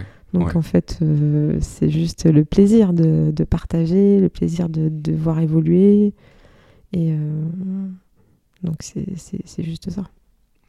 Ouais, et, le plaisir aussi de, voir les gens euh, se réapproprier qui ils sont, vraiment l'affirmer. Ça aussi, je pense qu'il y a un truc comme ça dans, dans, ce que tu fais à la danse, autant pour les hommes que pour les femmes, de manière différente, mais, mais je trouve que c'est un beau travail. Je peux parler que de ce que j'ai expérimenté, mhm. Mhm. c'est-à-dire la salsa en l'occurrence, et de ce que j'ai vu dans l'école salsa bord. Mais, mais j'imagine euh, ouais, tout, tout, ce que tu peux apporter dans, dans, dans les autres choses. Hmm. On n'a pas parlé d'un travail aussi que j'ai entamé, euh, mais euh, je crois que c'est important d'en parler. Allez. C'est. ça rejoint tout ça, bien évidemment, mais c'est un peu plus pour le côté masculin, tu vois. Où hmm. pendant longtemps, j'avais un peu du mal à comment dire J'avais un peu du mal parce que ben, dans mon histoire, c'était pas simple non plus. Mais euh, j'ai vu quand même des hommes, euh, quand même, on va dire, euh, qui sont de belles personnes. Et du coup, ça m'a un peu réconcilié. me dire, bon, il n'y a pas que des enfoirés quand même. Quelque part. Mais ton témoignage était très touchant, justement, par rapport au retour, parce que c'est pas quelque chose que j'aurais perçu, tu vois, de moi-même. Donc, ça m'a beaucoup apporté. Euh, et, je, rebondis par rapport au fait que je trouve aujourd'hui que les, hommes, peut-être, et donc les adolescents aussi, peuvent être un peu perdus dans cette euh, évolution de la société parce que les femmes aussi ont évolué et, heureusement, merci. Mm. Euh, donc il y a un peu, j'ai l'impression qu'il y a un peu, voilà, on est un peu perdu entre. Mm. Ben, voilà, la sensibilité, entre le fait de c'est quoi un homme mm. et, tout ça. Et, et donc, Ouais, j'aime bien l'idée de me dire que être qui l'on est, c'est aussi bien pour les femmes que pour les hommes. Et de, de se trouver, c'est pas facile. Et, et pour moi, j'ai envie d'accompagner aussi les, les adolescents euh, dans ça. On, appelle ça aujourd'hui la vie affective et sexuelle auprès mhm. des adolescents. Mhm. Et souvent, il y a des parents qui me disent Oh là, mais on va pas apprendre à mes enfants euh, euh, faire l'amour. Il ne s'agit pas du tout de tout ça. Mhm. Il s'agit vraiment plutôt de de que chacun, chaque adolescent même se sache voilà qui il est, hmm. sans se mettre une étiquette en disant ben, un homme ça doit faire ça, hmm. une fille ça doit faire ça, et, de voilà encore une fois de, savoir qui l'on est pour pouvoir s'approcher dans l'intimité, dans la douceur, dans, la, dans le respect et avec le, consentement et tout ça. Et aujourd'hui, euh, je trouve qu'il y a quelque chose à faire parce que c'est compliqué avec les réseaux sociaux, avec toutes les images qui sont renvoyées et euh, les images de la femme, les images, voilà. C'est compliqué, donc ça c'est quelque chose aussi dans lequel je veux m'investir, et ça, ça me touche vraiment moi personnellement, hmm. Mm, dans, ma, dans ma personnalité, dans mon évolution. Hum, je confirme que tous les hommes ne sont pas des enfoirés. Hum, mais, euh, mais oui, c'est vrai qu'il y a ce climat aujourd'hui, euh, effectivement, où, où la société change, des rôles changent entre hommes et femmes. Ça peut être difficile, en tout cas je peux parler de ce que je connais en tant qu'homme, de, savoir comment se positionner dans cette, dans cette société. Parce que d'un côté, je crois que euh, euh, certaines femmes en veulent aux hommes, à juste titre. Et de l'autre, euh, est-ce que ça doit conduire sur une généralisation qui concerne tous les hommes? Et qui peut amener à bah, des hommes qui osent plus, tout simplement, qui osent plus être, qui savent plus où se mettre, et, ou qui, qui participent plus, qui prennent plus de responsabilités parce que parce qu'on est pointé du doigt comme étant forcément euh, criminel. Euh, pourtant, il y en a, il y en a. Mais tu vois, c'est dur de faire la part des choses en réalité quand on. Je crois qu'on est dans une phase de, de purge de, de, mécanismes et de rôles et de systèmes qui sont très vieux et qui doivent sortir. Mm. qui doivent changer. Euh, et en même temps, c'est dur d'être de, d'être dans l'équilibre, de dire, euh, voilà, il y a une subtilité quand même, euh, de pas entrer dans des généralisations. Et. Mais ouais, c'est intéressant. Et puis ce que tu disais sur le travail pour les jeunes, oui, bah, ça concerne aussi, ça concerne encore plus les jeunes, les ados. Mais, mais ce, que, ce qui est très très intéressant dans ce que tu dis, c'est que tu pars de mettre de l'écoute à l'intérieur, encore une fois. Mhm. C'est pas leur dire c'est comme ça. Bah. C'est leur dire toi, qu'est-ce que tu ressens à l'intérieur de toi déjà. Ouais. Et, et, puis leur donner la connaissance et l'éducation aussi, parce que euh, si on est des adultes démissionnaires, euh, ça peut pas créer une génération. euh, c'est pas bon pour les prochaines générations, quoi. Donc euh, c'est pour ça que pour moi tout Si on a des tabous. Tout est lié, Ouais, de. A à Z, de- du bébé jusqu'à l'adulte. et- ouais.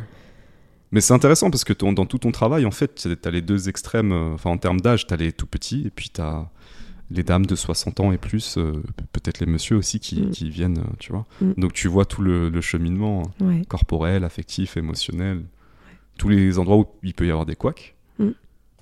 Pour moi, c'est voilà, c'est toujours la même chose, c'est-à-dire bah, qui on est, Mm. qui on est sans nos masques, Mm. pour pouvoir aller dans l'intimité et être authentique, en fait. Et c'est pas facile, mais moi, moi c'est ce qui m'intéresse en fait. J'aime pas, euh, ça m'intéresse pas des discussions euh, qui sont que dans le superficiel. Et j'entends que c'est pas facile, mais pour moi c'est ça être euh, être vrai. Et Mm. Je crois que c'est ça que les gens perçoivent aussi Mm. quand ils viennent dans mes cours. Complètement. Donc, quels qu'ils soient mes cours, mais Mm. moi j'aime bien parler de cœur à cœur, tu vois. Ouais, ouais, carrément. carrément. Travailler avec le cœur aussi. Ouais. Offrir, donner. Ouais. Euh, Mais avec toi, c'est ce qui est intéressant, c'est qu'il y a. Moi, j'ai vu, j'ai vu la salsa, j'ai vu euh, la femme puissante, stricte, euh, d'abord, et après, j'ai vu aussi une personne extrêmement sensible et au cœur ouvert, et tu vois, c'est Mm. une belle polarité aussi. c'est beau d'expérimenter ça. Merci. Euh, donc, euh, donc ça, ouais, c'était. Et pour en revenir, pour revenir un petit peu en arrière, parce qu'on on a parlé plusieurs fois de trauma, mais sans vraiment Mhm. rentrer dans le, Mhm. le cœur du sujet. Euh, on en vit tous euh, à différents degrés. Ça fait partie de l'expérience humaine en fait, à différents degrés. Euh, j'ai, comme tout être humain, j'ai vécu des trucs aussi qui, qui ont été difficiles, qui m'ont marqué. Euh, Toi aussi, tu faisais allusion à ça, des choses qui, sans doute, ont influencé ce que tu fais aujourd'hui, sans, Mhm. doute, sans doute ont motivé.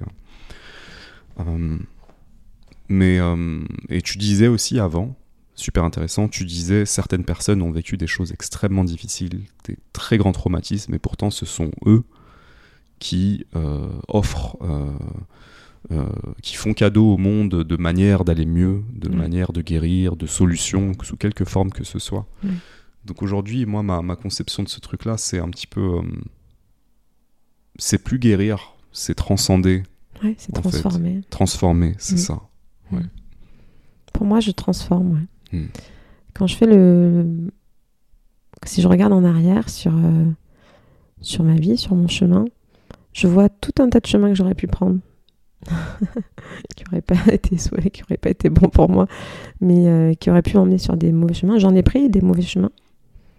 Mais euh, à un moment donné, j'ai su. euh, et ma vie n'est pas finie, et sans doute que je vais prendre aussi encore des mauvais chemins, et j'espère que j'aurai toujours cette habileté à, tourner, à savoir euh, changer de chemin.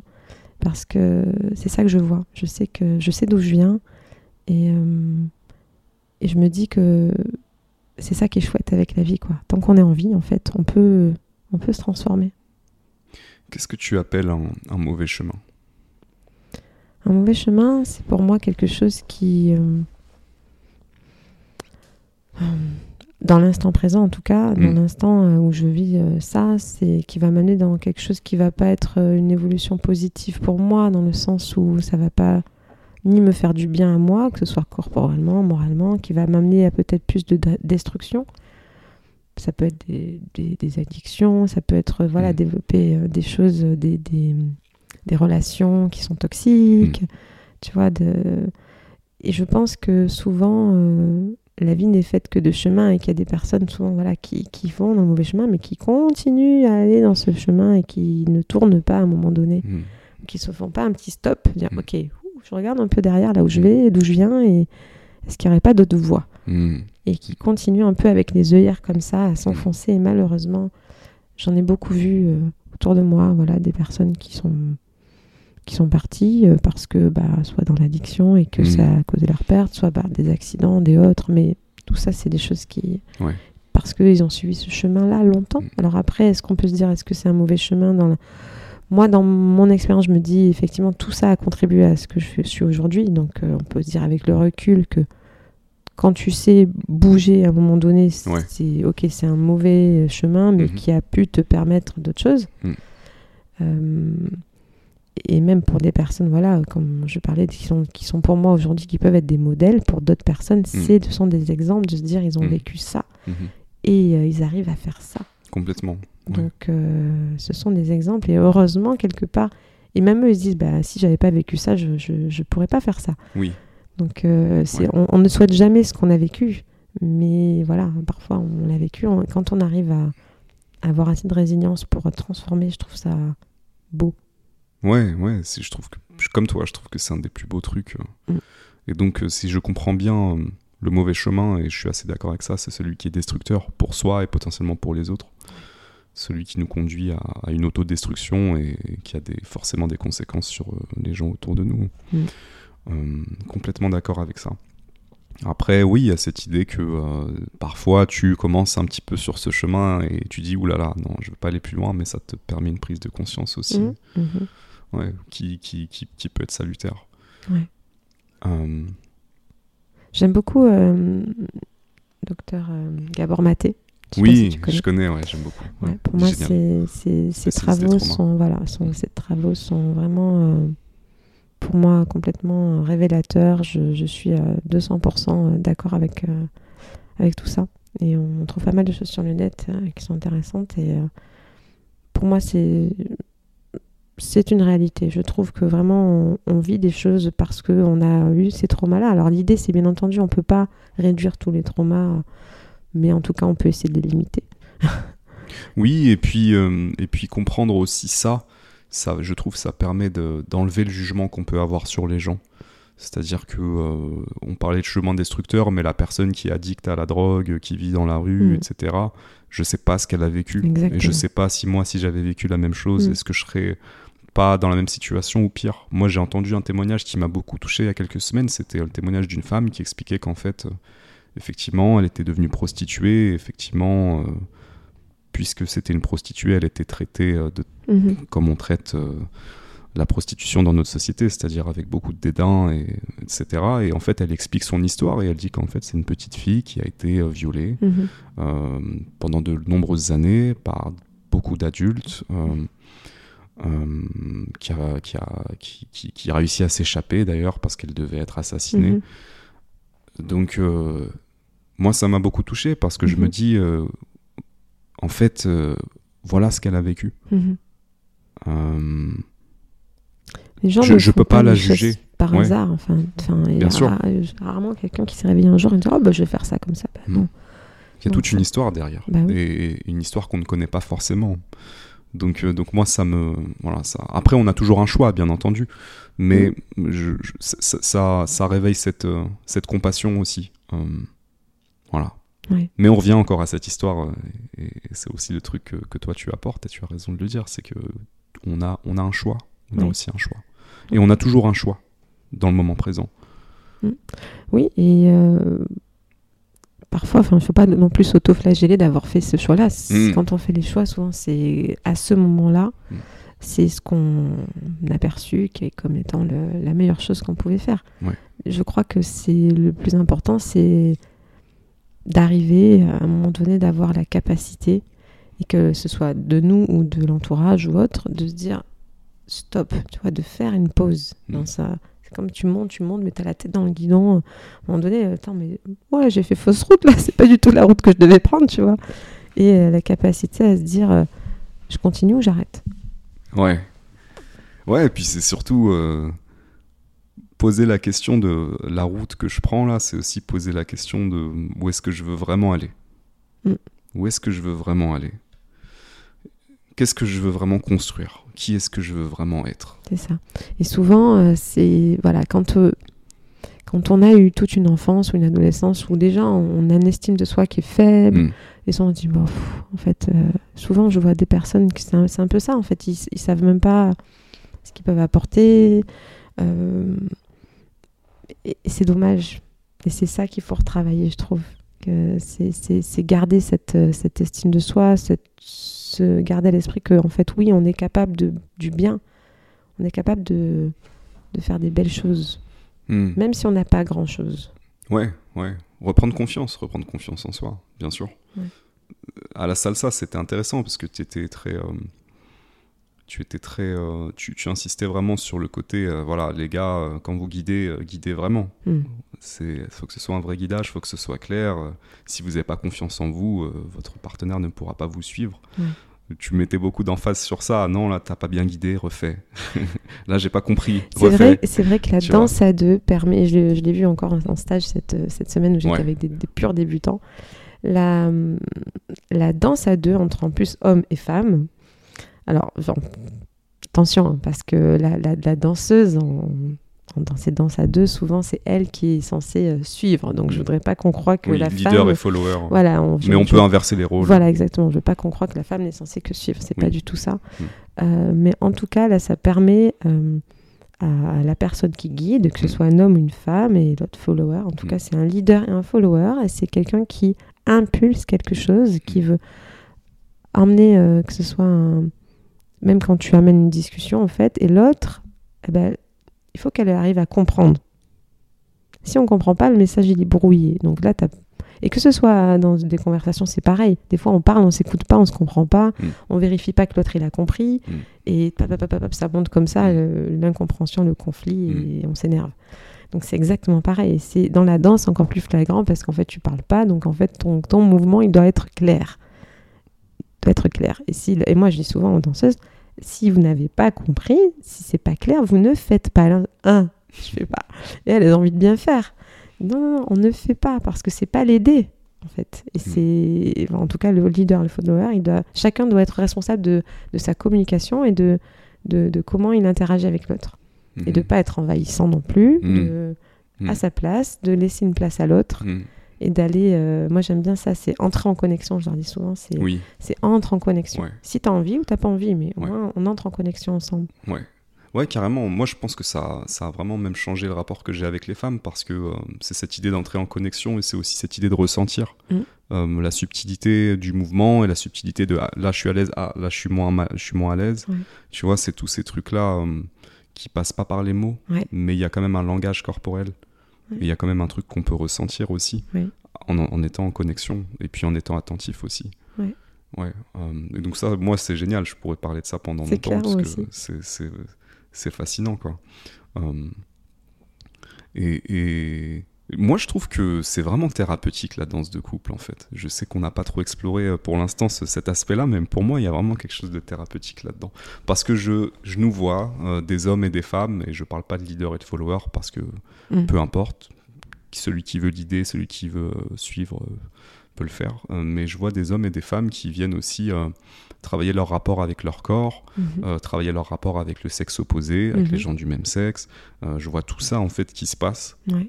Réapprendre à se connecter avec quelqu'un d'autre. Ouais. le contact physique, tu en parlais Ouais. tout à l'heure. C'est plus normal pour nous de, en tout cas avec des inconnus, d'entrer en contact physique. Donc il y a vraiment, il y a, il y a beaucoup de choses qui se passent. Moi j'ai eu très souvent l'impression dans les cours de salsa, euh, et puis dans les soirées de salsa et dans les événements, de me dire il y a des trucs qui se passent, mais on en est complètement inconscient. Oui. Mais là on est tous en train de régler des trucs en fait, avec nous-mêmes et avec les autres. Carrément. Et c'est vrai que ça fait un peu un milieu un peu fermé où les gens se disent, euh, mais quand ils sont à l'extérieur, mais, mais tout le monde danse avec tout le monde là Oui, oui, il n'y a pas de problème, c'est juste de la danse, tu sais. C'est euh, c'est ok en fait. Et, Ouais. euh, et ils se disent, mais waouh, c'est genre, c'est c'est trop génial. Et, euh, mais ouais, il n'y a, y a pas, c'est- ça reste de la danse. Et, et si même je vais encore plus loin, quand il y a vraiment des danses qui hyper connectées, etc., où tu as l'impression que c'est fluide, c'est si c'est là, mais en fait, euh, tu connais pas plus que ça la personne, Ouais. tu la reverras pas. Peut-être que vous n'avez pas parlé. Voilà, on n'a pas parlé, peut-être que tu la reverras jamais. C'était juste une danse dans ta vie. Et c'est euh, et c'est juste euh, magique, tout ça par, euh, par ce contact. Et, et, et je trouve ça, moi, les premières fois, justement, euh, puissantes, en fait. Je, je trouve ça émouvant quand je vois les gens qui, pour la première fois, vont chercher euh, un contact comme ça de la main à la main, euh, qui vont oser se regarder. Ça, c'est regard des, choses Ouais. que j'ai beaucoup appris dans ma formation de coaching. euh, Mhm. euh, parce que bah oui ça passe déjà par le regard et oser se- et il y a tellement de choses qui passent par le Ouais, regard ouais. Euh, c'est pas facile dans la rue souvent les gens ils regardent pas ils regardent pas les gens Mm. Euh, à peine on se frôle c'est on se regarde de travers Ouais. euh, donc c'est- complètement une autre planète Ce simple truc, euh, quand tu commences un, un cours euh, de danse de couple, de, en tout cas dans les écoles qui, le, qui insistent sur ça, parce Oui. que vous insistez vraiment sur ça, vrai. ça le sabord, euh, de prendre les mains de la personne, de la regarder dans les yeux, de Mm. rien que ça, ça réveille beaucoup de choses. Mm. Et très souvent au début, on a du mal à le faire, on Ouais. est mal à l'aise, on n'ose pas se regarder dans les yeux, du coup, on- et, et quand ça dure trop longtemps, on arrête. c'est normal tu vois. Il y a... Mais c'est... euh, Waouh, rien que ça, ça peut faire remonter pas mal d'émotions. énormément énormément Mm. c'est révéler une part de soi c'est On peut plus se cacher, en fait. non Là, tu peux plus te cacher. C'est plein de choses. Et puis, alors, le corporel, encore plus, entre euh, j'ai les mains moites, euh, les odeurs, Ouais, il y a encore plein de trucs, plein de, plein de, de gênances, j'ai envie de dire, qui peuvent apparaître. Euh, de timidité avec le sexe opposé. Ouais. euh, euh, ou alors des, aussi des gens qui veulent pas du tout danser ensemble quand ils sont du même sexe. hein, des gens Mm. qui sont gênés avec ça. bien sûr. Moi, je trouve ça chouette aussi quand il y a des hommes qui font la follow- le, le suiveur-follower. Mm. Parce que et souvent, ils adorent ça. De, de se mettre en position, d'être guidé, de, de recevoir l'information. Euh, c'est ça change de. Voilà, tu changes de perspective, tu changes de, de Bah, Il y, regard. a, il y a le côté forcément euh, macho euh, où on- n'aime pas, je pense, pour certains. Mm. Pour beaucoup, ça nous met mal à l'aise. J'ai dépassé ce truc-là assez rapidement quand j'ai compris qu'en fait, euh, c'était une autre perspective et que ça pouvait aussi faire évoluer ma danse. Euh, et tu sais quoi, je peux même te dire que j'étais à un festival récemment, là, il y a quelques semaines, où euh, je dansais avec une nana et à un moment, elle commence à me guider. Ça a duré 5-10 secondes, mais c'était super intéressant. Déjà, je me suis éclaté. Et en Ouais. plus, son guidage, il était tellement doux Subtil. et ouais. subtil que je me suis dit, ah, d'accord. Et tu vois, pas besoin d'y aller trop fort. Juste, elle m'a, moi, elle m'a, Ouais. elle m'a donné un déclic sans parler, encore une fois. C'est, tu vois, c'est un échange corporel sans parler. Elle m'a donné un déclic sur un truc. De dire, euh, dans mon guidage, je, peux être euh, encore plus subtil que je pense déjà l'être. Mhm. Il n'y a pas besoin, parce que c'était très clair, en fait, ce qui s'est Mhm. passé. Et puis, c'était sympa. C'était sympa. C'est cool. J'adore ça, de, Ouais. de faire sentir. à- à la- Et souvent, je m'en aperçois même dans mon enseignement. Bon, c'est beaucoup les gens qui ont besoin de ressentir, mais Mm. euh, quand je. Au lieu de passer 5 minutes à expliquer un truc, je dis bon, viens, je te le fais. Ouais, ouais, ouais. En fait, oui, parce qu'il y a des gens qui vont pas comprendre avec des mots, en Ah, fait. ouais, donc du coup, euh, du coup je, je les mets en position, je leur fais ressentir. disent, ah ouais Et puis dès qu'ils me le font en inverse, ça y est, ils ont tout compris. Ça va beaucoup mieux. C'est incroyable. Ouais. Ça, ça, ça me fait toujours halluciner. En une fois, paf, euh, c'est bon. Il n'y a rien à dire, quoi. Ouais. Ah, c'est génial. Tu, tu penses que tu euh, continueras longtemps euh, l'enseignement dans les danses latines? Est-ce que c'est un truc que tu penses un jour tu passeras à autre chose ou? J'en sais rien. Hmm. J'aime ça, j'aime transmettre. Ouais. Euh, j'aime transmettre. Donc, euh, dans n'importe quoi, de toute façon, c'est vrai que je m'aperçois que j'ai souvent euh, une forme de transmission où j'aime que les gens comprennent Hmm. Pour qu'ils acquièrent eux-mêmes les, les- les Mm. compétences Mm. et, et qu'ils sachent faire d'eux-mêmes. Donc, j'ai toujours cette forme de pédagogie, en fait, qui est en moi. Donc, euh, j'en sais rien. On verra. dans toutes les, euh, les différents types d'enseignement et d'accompagnement que tu fais actuellement, euh, est-ce que tu vois des tendances, euh, est-ce que tu vois des trucs récurrents, des problèmes récurrents ou, ou des demandes récurrentes? Je sais pas si ma question est assez claire.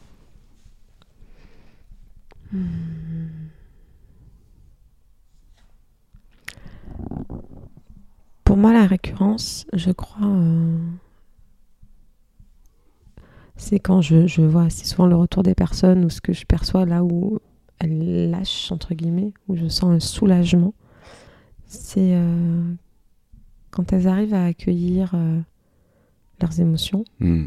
Donc c'est beaucoup le travail autour des émotions, j'ai envie de dire. Hmm. Les émotions, à la fois qu'elles les accueillent ou à la fois qu'elles sont accueillies par quelqu'un, donc Hmm. moi en l'occurrence, Hmm. ou, euh, ou à les libérer. La libération émotionnelle. Ouais. euh, euh, donc, dans ce pro- processus de reconnexion avec soi-même, euh, exprimer et libérer l'émotion. Ouais. Et j'ai perdu mon autre question. Et d'être écouté, en fait, aussi, je crois, mhm. quand il y a l'écoute. Parce que quand il n'y a que le corps, c'est le corps, mais il y a ce cheminement qui est, même s'il est non dit, euh, il permet ça, Ouais, la Senti- libération émotionnelle. ouais, sentir que tu es dans un espace et avec une personne et que c'est ok Ouais. de, de lâcher ce truc. Ça soulage, ça, ça fait tomber un poids, Mm. ça fait tomber un vrai poids. C'est ça que je euh, ressens. Là, je peux lâcher et là, je peux être euh, moi. On laisse tomber le masque, euh, on laisse tomber tous les trucs. Mm, mm, c'est mm. bon, il n'y a plus besoin d'avoir l'air d'être euh, comme ci ou comme ça ou de m'accrocher à une certaine image que j'ai ou que je veux. Ouais. C'est juste, euh, ok, là, je sens ce que je sens en fait. Ouais. Et, et si je pleure, je pleure. Et si je crie, je crie. Mais c'est ok. Je, je Ouais. dis ce que je pense d'ailleurs. Je dis ce que j'ai à dire. Si c'est ça aussi. Ouais, aussi. C'est ça que je perçois, je crois.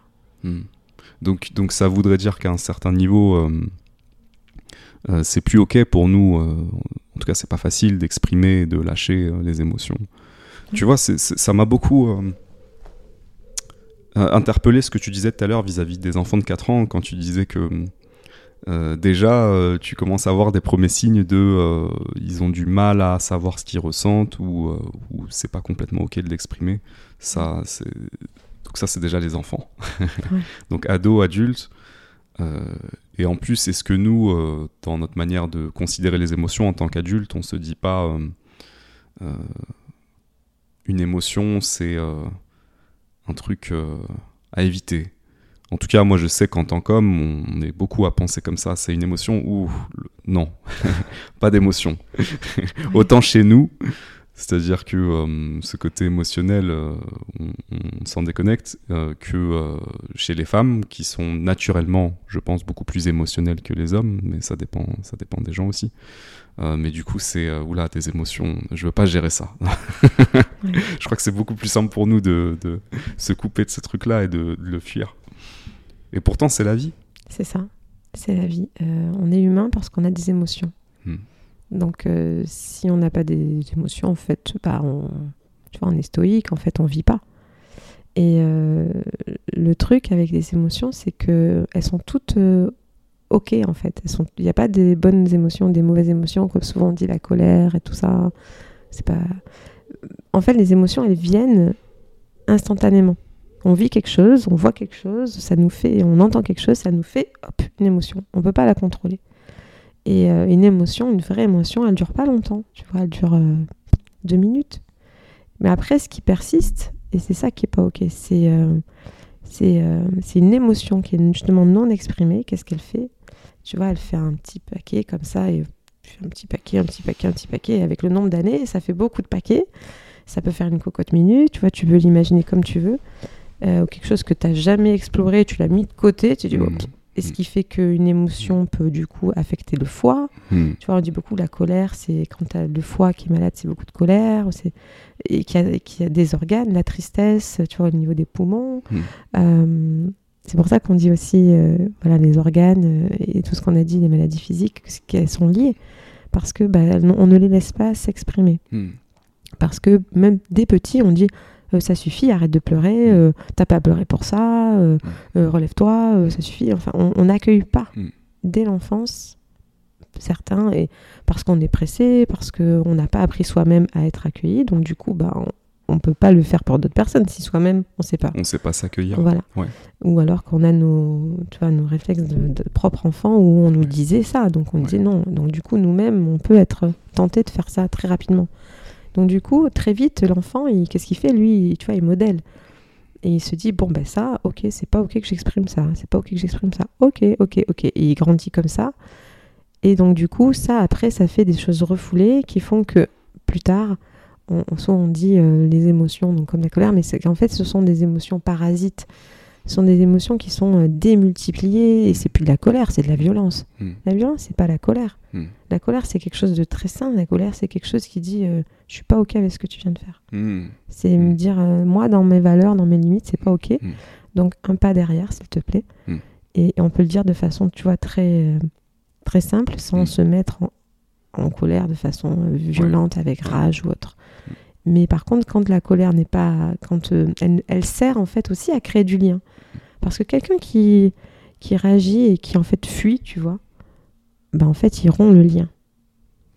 Et alors que en exprimant sa colère, on garde le lien. C'est aussi permettre à l'autre de dire ce que tu as fait là, c'est pas ok pour moi. Et l'autre, il peut se dire à ce moment-là, ok, j'ai fait ça, j- j'ai pas fait exprès ou peu importe. Mais euh, en tout cas, la personne, elle le manifeste. Et donc, qu'est-ce que j'en fais? Mm. Ok, bah là, on peut se dire, bah, je suis désolée, euh, j'ai vraiment pas voulu faire ça, et ça permet le lien. Mm. Mm. Après, quand les deux commencent à faire l'ego, l'ego, l'ego, l'ego, euh, là, ça, ça donne autre chose. Mais euh, toutes les émotions sont, euh, sont naturelles, Ouais, valable. naturelles et valables. Ouais, toutes, ouais. toutes. Et tu vois, la, la colère, quand elle n'est pas exprimée, euh, je pense qu'elle peut se retourner contre nous-mêmes aussi. C'est ça? Ça peut être par le corps, comme tu le disais, mais mm, par une maladie, par d'autres Mm, choses. mm, mm. Ça peut être par une violence qui déborde par ailleurs ou sur quelqu'un d'autre. Oui. ou, euh, donc en fait, euh, cette idée qu'il faut simplement apprendre à laisser traverser les émotions, elle comme tu disais, tout à l'heure, ça dure deux minutes. Oui. Tu laisses le truc te traverser, j'ai envie de dire, à condition que tu bloques pas. Ouais. Tu le regardes, tu dis waouh, ça me fait quelque Ouais. chose là. C'est Je quoi me sens triste, je me sens en colère, je me sens... Tu vois, ouais. Et accueillir ça. et- Ouais. Et... souvent, tu vois, même aujourd'hui, et même en sachant tout ça, des fois, euh, ouais, c'est inconfortable et, euh, et euh, j'aurais, on peut avoir tendance encore plus aujourd'hui. ok, t'es triste, il y a un truc qui passe, boum, t'as envie de pleurer et tout, mais tu peux pas. Tu te dis non, là, c'est pas le contexte, je peux pas. Donc tu prends ton téléphone, tu commences à scroller et paf, t'as bloqué ton émotion. Et des fois, je me surprends, je me dis non, attends, tu poses ton téléphone. Mm. Et tu laisses pleurer deux minutes, c'est pas grave. Mm. Tu vas dans les toilettes, tu vas où tu veux, même si tu es sur ton lieu, tu vois pas top, et c'est pas grave en fait. T'accueilles et intérieurement, ok, ouais, c'est vrai que là, ce qui s'est passé, la Mm. parole, ce qui telle personne a dit, ce qui s'est passé, c'est pas cool, ça me, ça me fait vraiment de la peine. Et tu t'accueilles ça. Et ben ça, ça change tout. Parce que si tu vois, si tu choisis l'option de prendre ton téléphone, euh, même parfois une activité physique, elle peut être, tu vois, un truc de remplacement en fait. Si elle est dans OK, je sens ça, je vais me mettre en mouvement parce que j'ai besoin de l'extérioriser, là tu sais pourquoi tu le fais. Mais si tu le fais à la place d'eux, t'as quand même bloqué l'émotion, tu vois, genre tu l'as. C'est bon, je vais pas la voir. Ouais, parce qu'il y a cette idée, je crois que dans une certaine euh, tendance ou interprétation du développement personnel, euh, comme on le voit maintenant, à dire, euh, pour moi c'est une déformation, mais en gros, c'est la positivité à tout prix. Euh, je crois que certaines personnes l'interprètent un petit peu en mode euh, bah j'ai pas le droit d'être en colère parce que c'est négatif ou j'ai pas le droit Ouais. d'être triste. Du coup euh, positivité positivité. Et en fait c'est est-ce que c'est pas une forme de fuite constante? Comme tu disais tu peux tu peux aller te mettre dans une activité pour fuir une émotion que t'as- en fait tu as tout simplement on- besoin de ressentir. On, on peut pas, l'être humain n'est pas que euh, n'est pas que joie, amour et paix. L'être humain, comme tu disais, il y a- l'ombre en fait, Oui. et, et c'est aussi ça en fait. Mm. C'est explorer qu'il y a des choses qui nous font qui nous font même avoir des envies de, de violence parfois parce que ça touche tellement des choses fortement en Mm. nous, qui révèlent des blessures, etc. Que c'est aussi, eh ben, ok, waouh, ça m'a fait ça. Mm. Qu'est-ce qui se passe? Et plus tu vas aller là-dedans, et plus tu vas mieux te connaître et, et- et accepter les choses et évoluer. Ouais, carrément. Euh, et, et- et aussi, euh, ça revient sur le mouvement. Ça revient sur le mouvement. Moi, ça me fait penser à. Donc là, on va aller loin dans les trucs de mouvement qui, je pense, nous sont étrangers à nous deux, mais peut-être pas tant que ça. Quand tu vois euh, dans les concerts, dans les festivals de hard rock, les gens qui font des pogos, des trucs comme ça, ou tu sais, des musiques assez dures qui réveillent euh, Ouais. la colère des gens et qui les font parfois, même qu'il y a des débordements, que les gens se battent et tout. Tu te dis, c'est fou quand même à quel point et le mouvement et l'énergie peut réveiller, euh, un- peut, peut créer une explosion en fait. Oui. Euh, et je crois que ces émotions qui sont refoulées, euh, c'est les plus dangereuses. Parce que quand elles sortent, euh, bah, ça pète fort. Elles sont hors de contrôle, ouais. C'est ça. Mm. D'une manière ou d'une autre, là, ça peut être destructeur et pour la personne et pour son entourage. Oui, à la fois pour soi, ou tomber en dépression complètement, Ouais. des... J'ai dans l'idée que la dépression, euh, je, je suis pas un spécialiste ni un psychologue ni un psychanalyste, hein, mais j'ai l'impression que En tout cas, je me pose cette question. Est-ce que dans la dépression, il n'y a pas une forme euh, d'émotions qui n'ont pas été vécues? D'émotions qui n'ont on ne s'est pas autorisé à vivre certaines à ressentir certaines émotions la tristesse la colère et que du coup vu que c'est bloqué vu que c'est gelé vu que c'est pas ok vu qu'on sait pas faire euh, bah ça devient une dépression. Euh, je me pose cette question. Je dis pas que c'est que ça la dépression mais je j'ai la, la, conviction qu'il y a quand même de ça euh, une émotion qui n'a pas été vécue et ressentie moi, je suis pas une spécialiste non plus, mais c'est dans ce que je crois aussi. Mm. C'est des choses que, que l'on ne vit pas ou qu'on n'a pas pu extérioriser qui font ça, en fait. Ouais. Et, et, je sais qu'il y a des gens qui disent oui, c'est une maladie. Mais oui, c'est une maladie, bien sûr. C'est une maladie comme moi, la maladie d'Hashimoto, c'est une maladie. Mais c'est une maladie. Moi, je crois que c'est une maladie que, que j'ai fabriquée. Sans doute qu'il y a des choses génétiques aussi, mais, mais je crois que émotionnellement et tout ça, je crois que c'est parce que j'ai pas pu euh, explorer, enfin, comment dire, euh, tu vois, dire les choses, euh, Mhm. vivre les choses d'une certaine façon. Du coup, mon corps les a transformées. Mhm. Je, je vais pas me flageller, m'auto-flageller pour ça. Je, voilà. Ouais ça aurait Mais en tout euh, cas, je, je, ça, fait partie de ma vie. Ouais, ça aurait été la manière de ton corps de transformer, de digérer une émotion en fait, Mm. en faisant euh, une- cette, cette maladie. Ouais. Je, je, je crois beaucoup en, en ces choses-là. Euh, pour en revenir sur, sur les émotions, la colère, euh, moi j'ai une anecdote euh, marrante sur ça, que je t'ai jamais racontée, je crois, qui te concerne d'une certaine manière, Ah dans le ouais? sens où, pas directement, mais indirectement, au, au festival euh, en Corse organisé par, euh, par Salsabor. Euh, 2021 quand j'y étais. Ouais. Oui, ou ou 2022, 2022. Euh, super festival, j'ai passé un moment génial, voilà, incroyable, incroyable. Juste la dernière soirée, je perds les clés de mon bungalow. Euh, donc j'étais en colère, j'étais Mm. en colère contre moi-même. Et c'est la dernière soirée, il y a un super groupe de musique, orchestre et tout, tout le monde est là, c'est la dernière soirée, on va danser. Donc les gens viennent me voir, Mourad, on danse et tout, j'ai pas envie de danser, je suis énervé. Je, je le sens pas. J'ai perdu les clés de mon bungalow et je suis en train de m'auto-flageller, tu vois. Je me dis comment j'ai pu faire ça? Ça me saoule. Et j'ai passé une très bonne semaine par ailleurs. hein. Ouais. Mais juste ça me saoule, je suis vénère contre moi-même. Et donc là, euh, bah, il y a une fille qui me tire sur la piste, qui dit non, écoute, euh, c'est la dernière soirée, tu vas danser, on danse. J'y vais. J'étais vraiment en colère et j'avais vraiment pas envie de danser. hein. Et là, je commence à danser. Je sais pas ce qui s'est passé, mais il y a un moment où dans ma tête, je me suis dit bon, on oublie. On s'en fout des clés. Ouais, on s'en fout des clés. Et je crois que c'était euh, l'une de mes meilleures soirées euh, de danse pour moi.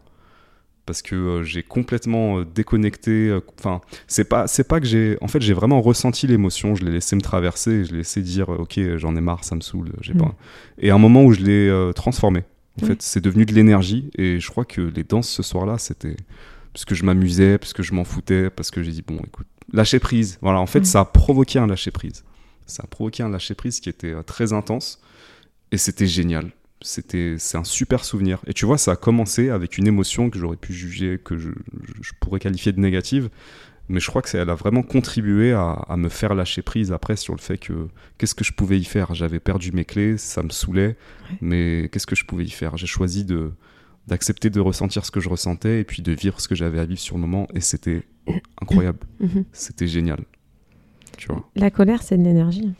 Et oui, c'est une énergie qui peut être, euh, comme tu dis, voilà, hyper positive en Mm. fait. Mm.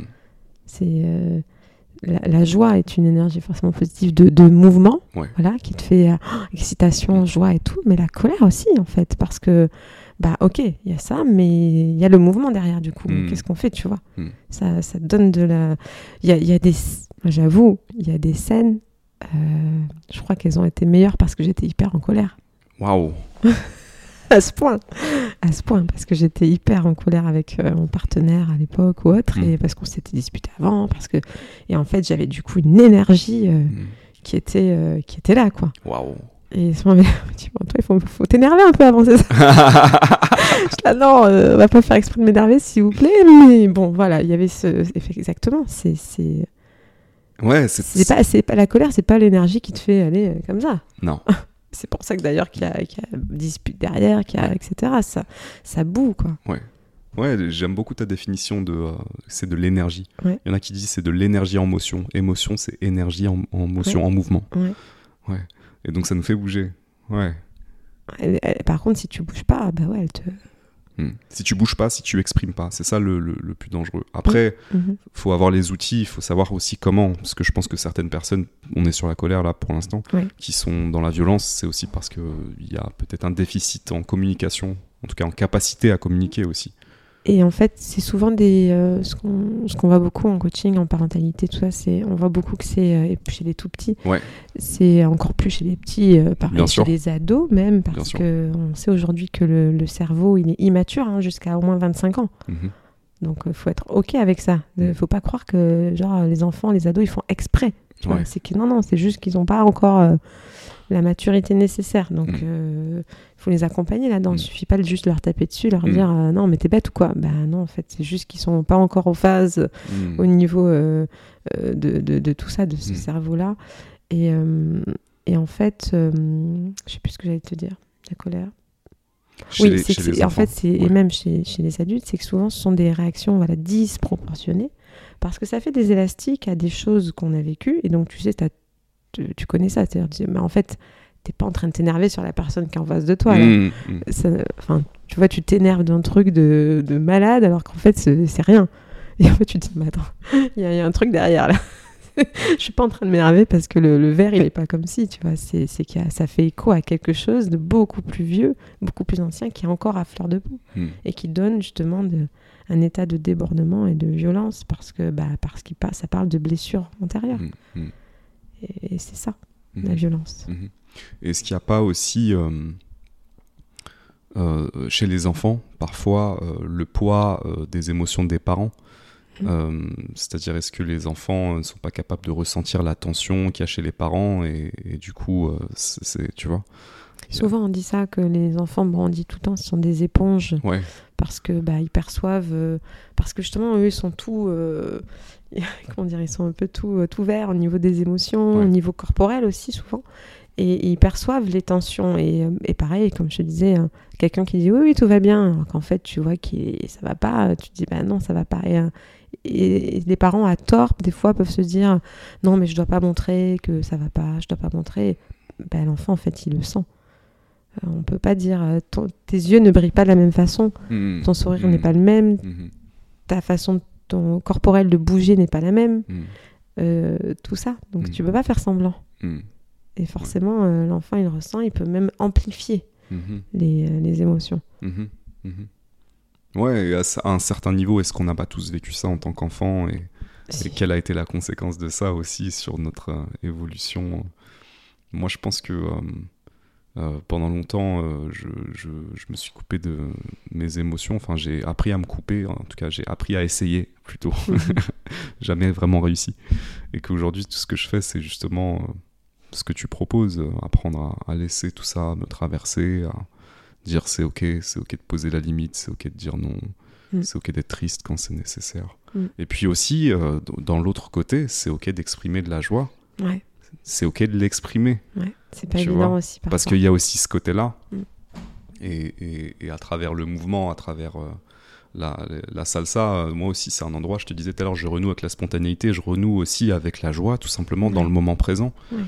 Je pense que quand on parlait de ça, quand tu parlais des danses qui sont, euh, qui sont magiques, c'est aussi des danses où on est très présent.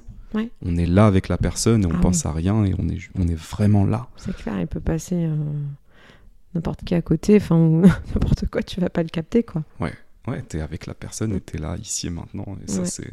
Et renouer avec la joie aussi. euh, Voilà, est-ce qu'on peut exprimer ça Euh, Moi, je me rends compte que c'est pas si facile que ça pour moi d'exprimer de la joie. Tu Ouais, vois c'est pareil pour moi. Euh, je me dis, et je me questionne sur ça. Pourquoi est-ce que euh, la danse de couple m'aide vraiment justement à dire c'est la musique, l'environnement, hein, c'est ok, on rigole, C'est on- festif. voilà, ça aide, mais je Mm. me rends compte que ouais, c'est pas c'est pas si facile que ça en vrai. Comme si euh, comme si si je l'exprimais euh, euh, bah, il allait se passer quelque chose de mal après, ou on, la- on allait me la voler, ou c'est Mhm. pas ok parce que d'autres personnes vont se sentir mal. Mhm. Alors qu'en fait, euh, je pense que c'est une émotion qui se partage aussi. Oui, c'est clair. C'est moi aussi, c'est un point.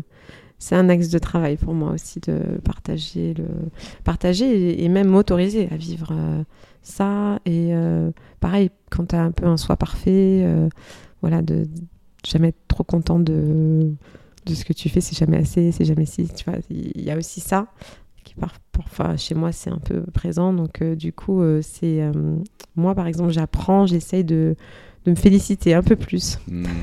tu vois, c'est pas facile du tout. Pareil, bienvenue au club. Parce que je suis jamais content. ah, je suis jamais content non plus. Et c'est ma fille, ça, qui m'apprend ça. Waouh.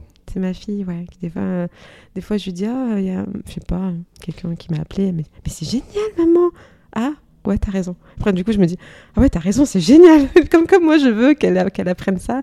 Et pour elle, c'est spontané de me dire, mais, mais c'est super, maman, regarde, te rends compte, t'as même pas fait ça et t'as déjà ça. Et du coup, avec son regard à elle, je dis, c'est vrai, t'as raison, ouais, c'est chouette. C'est magnifique. Et après, faut... c'est chouette, tu vois, je peux le dire. Et après, je... c'est aller à l'intérieur et, et, voir comment je, je, je contacte la vraie émotion. Parce que déjà, de m'en apercevoir, tu vois, et c'est avec le regard du coup de ma fille c'est vrai, t'as raison, c'est chouette. Mais je peux le dire d'une façon complètement détachée, tu vois. Et, puis alors, du coup, d'essayer de le ressentir vraiment de... Mais oui, c'est vrai, c'est chouette, j'ai j'ai rien fait de spécial et rends-toi compte, il y a la vie qui t'amène ça, ça. Et du coup, de gratitude à ce moment-là. Et c'est ça qui me reconnecte euh, à me dire euh, Ouais, c'est chouette, merci. Merci la vie, merci. Euh. Je dirais pas mieux. Merci la vie. Ouais. Et c'est incroyable que ce soit ta fille euh, qui, qui, te le rappelle de temps en temps. C'est magnifique. Comme quoi, voilà. On Comme apprend, quoi. On apprend, euh, on apprend d'eux et, et, ils apprennent de nous même des choses. On se dit, bah, ah ouais, bah si, euh, en te voyant faire. Enfin, tu vois, ils apprennent des choses qu'on n'a pas conscience. Et, après, quand tu, tu, les regardes, tu te dis, ah, je peux être fière. Tu vois. Il y a un petit sentiment de fierté qui vient, qui te dit, hmm. ah ouais, c'est chouette. quelle aventure. Hmm. Quelle aventure. Ouais, j'y pense de plus en plus, comme je te disais, à, devenir parent. Je pense que c'est un truc qui me rendrait vraiment heureux. De, je ne m'imagine pas du tout euh, comme un, un, un, vieillard tout seul. J'aimerais avoir des enfants et des petits-enfants. Ça grandit en moi. Tu vois, ça évolue. Ça grandit en moi. Ouais. Et en même temps, c'est normal. Hmm, bien sûr. On devient parent, j'espère, quand on, quand on est prêt. Quoi. Après, sinon, hmm. bah, parfois la vie fait que et en même temps, peut-être que ça devait arriver comme ça, tu vois, des fois les choses. Donc, euh... On maîtrise pas tout. Voilà. Ouais. Audrey, j'ai vraiment apprécié cette conversation. Est-ce qu'il y a un, dernier mot que tu veux ajouter euh, avant de terminer? Euh, bah, Je te remercie déjà pour euh, cette aventure qui était une première pour moi. Et du coup, voilà, ce sentiment de d'accomplissement, d'avoir encore grandi, d'avoir partagé ce qui me tient à cœur avec toi. C'était vraiment chouette. Donc euh, merci pour ça. Mais merci à toi d'être venu et d'avoir partagé avec euh, cette authenticité et, tout ce que tu fais. Et justement, vis-à-vis de tout ce que tu fais, euh, pour les personnes qui ont entendu cette conversation ou qui l'ont regardée, qui ont apprécié, qui aimeraient te contacter mhm. pour travailler avec toi de quelque manière que ce soit, comment est-ce qu'on peut te contacter? Bon, déjà sur Google, on trouve facilement. Ok.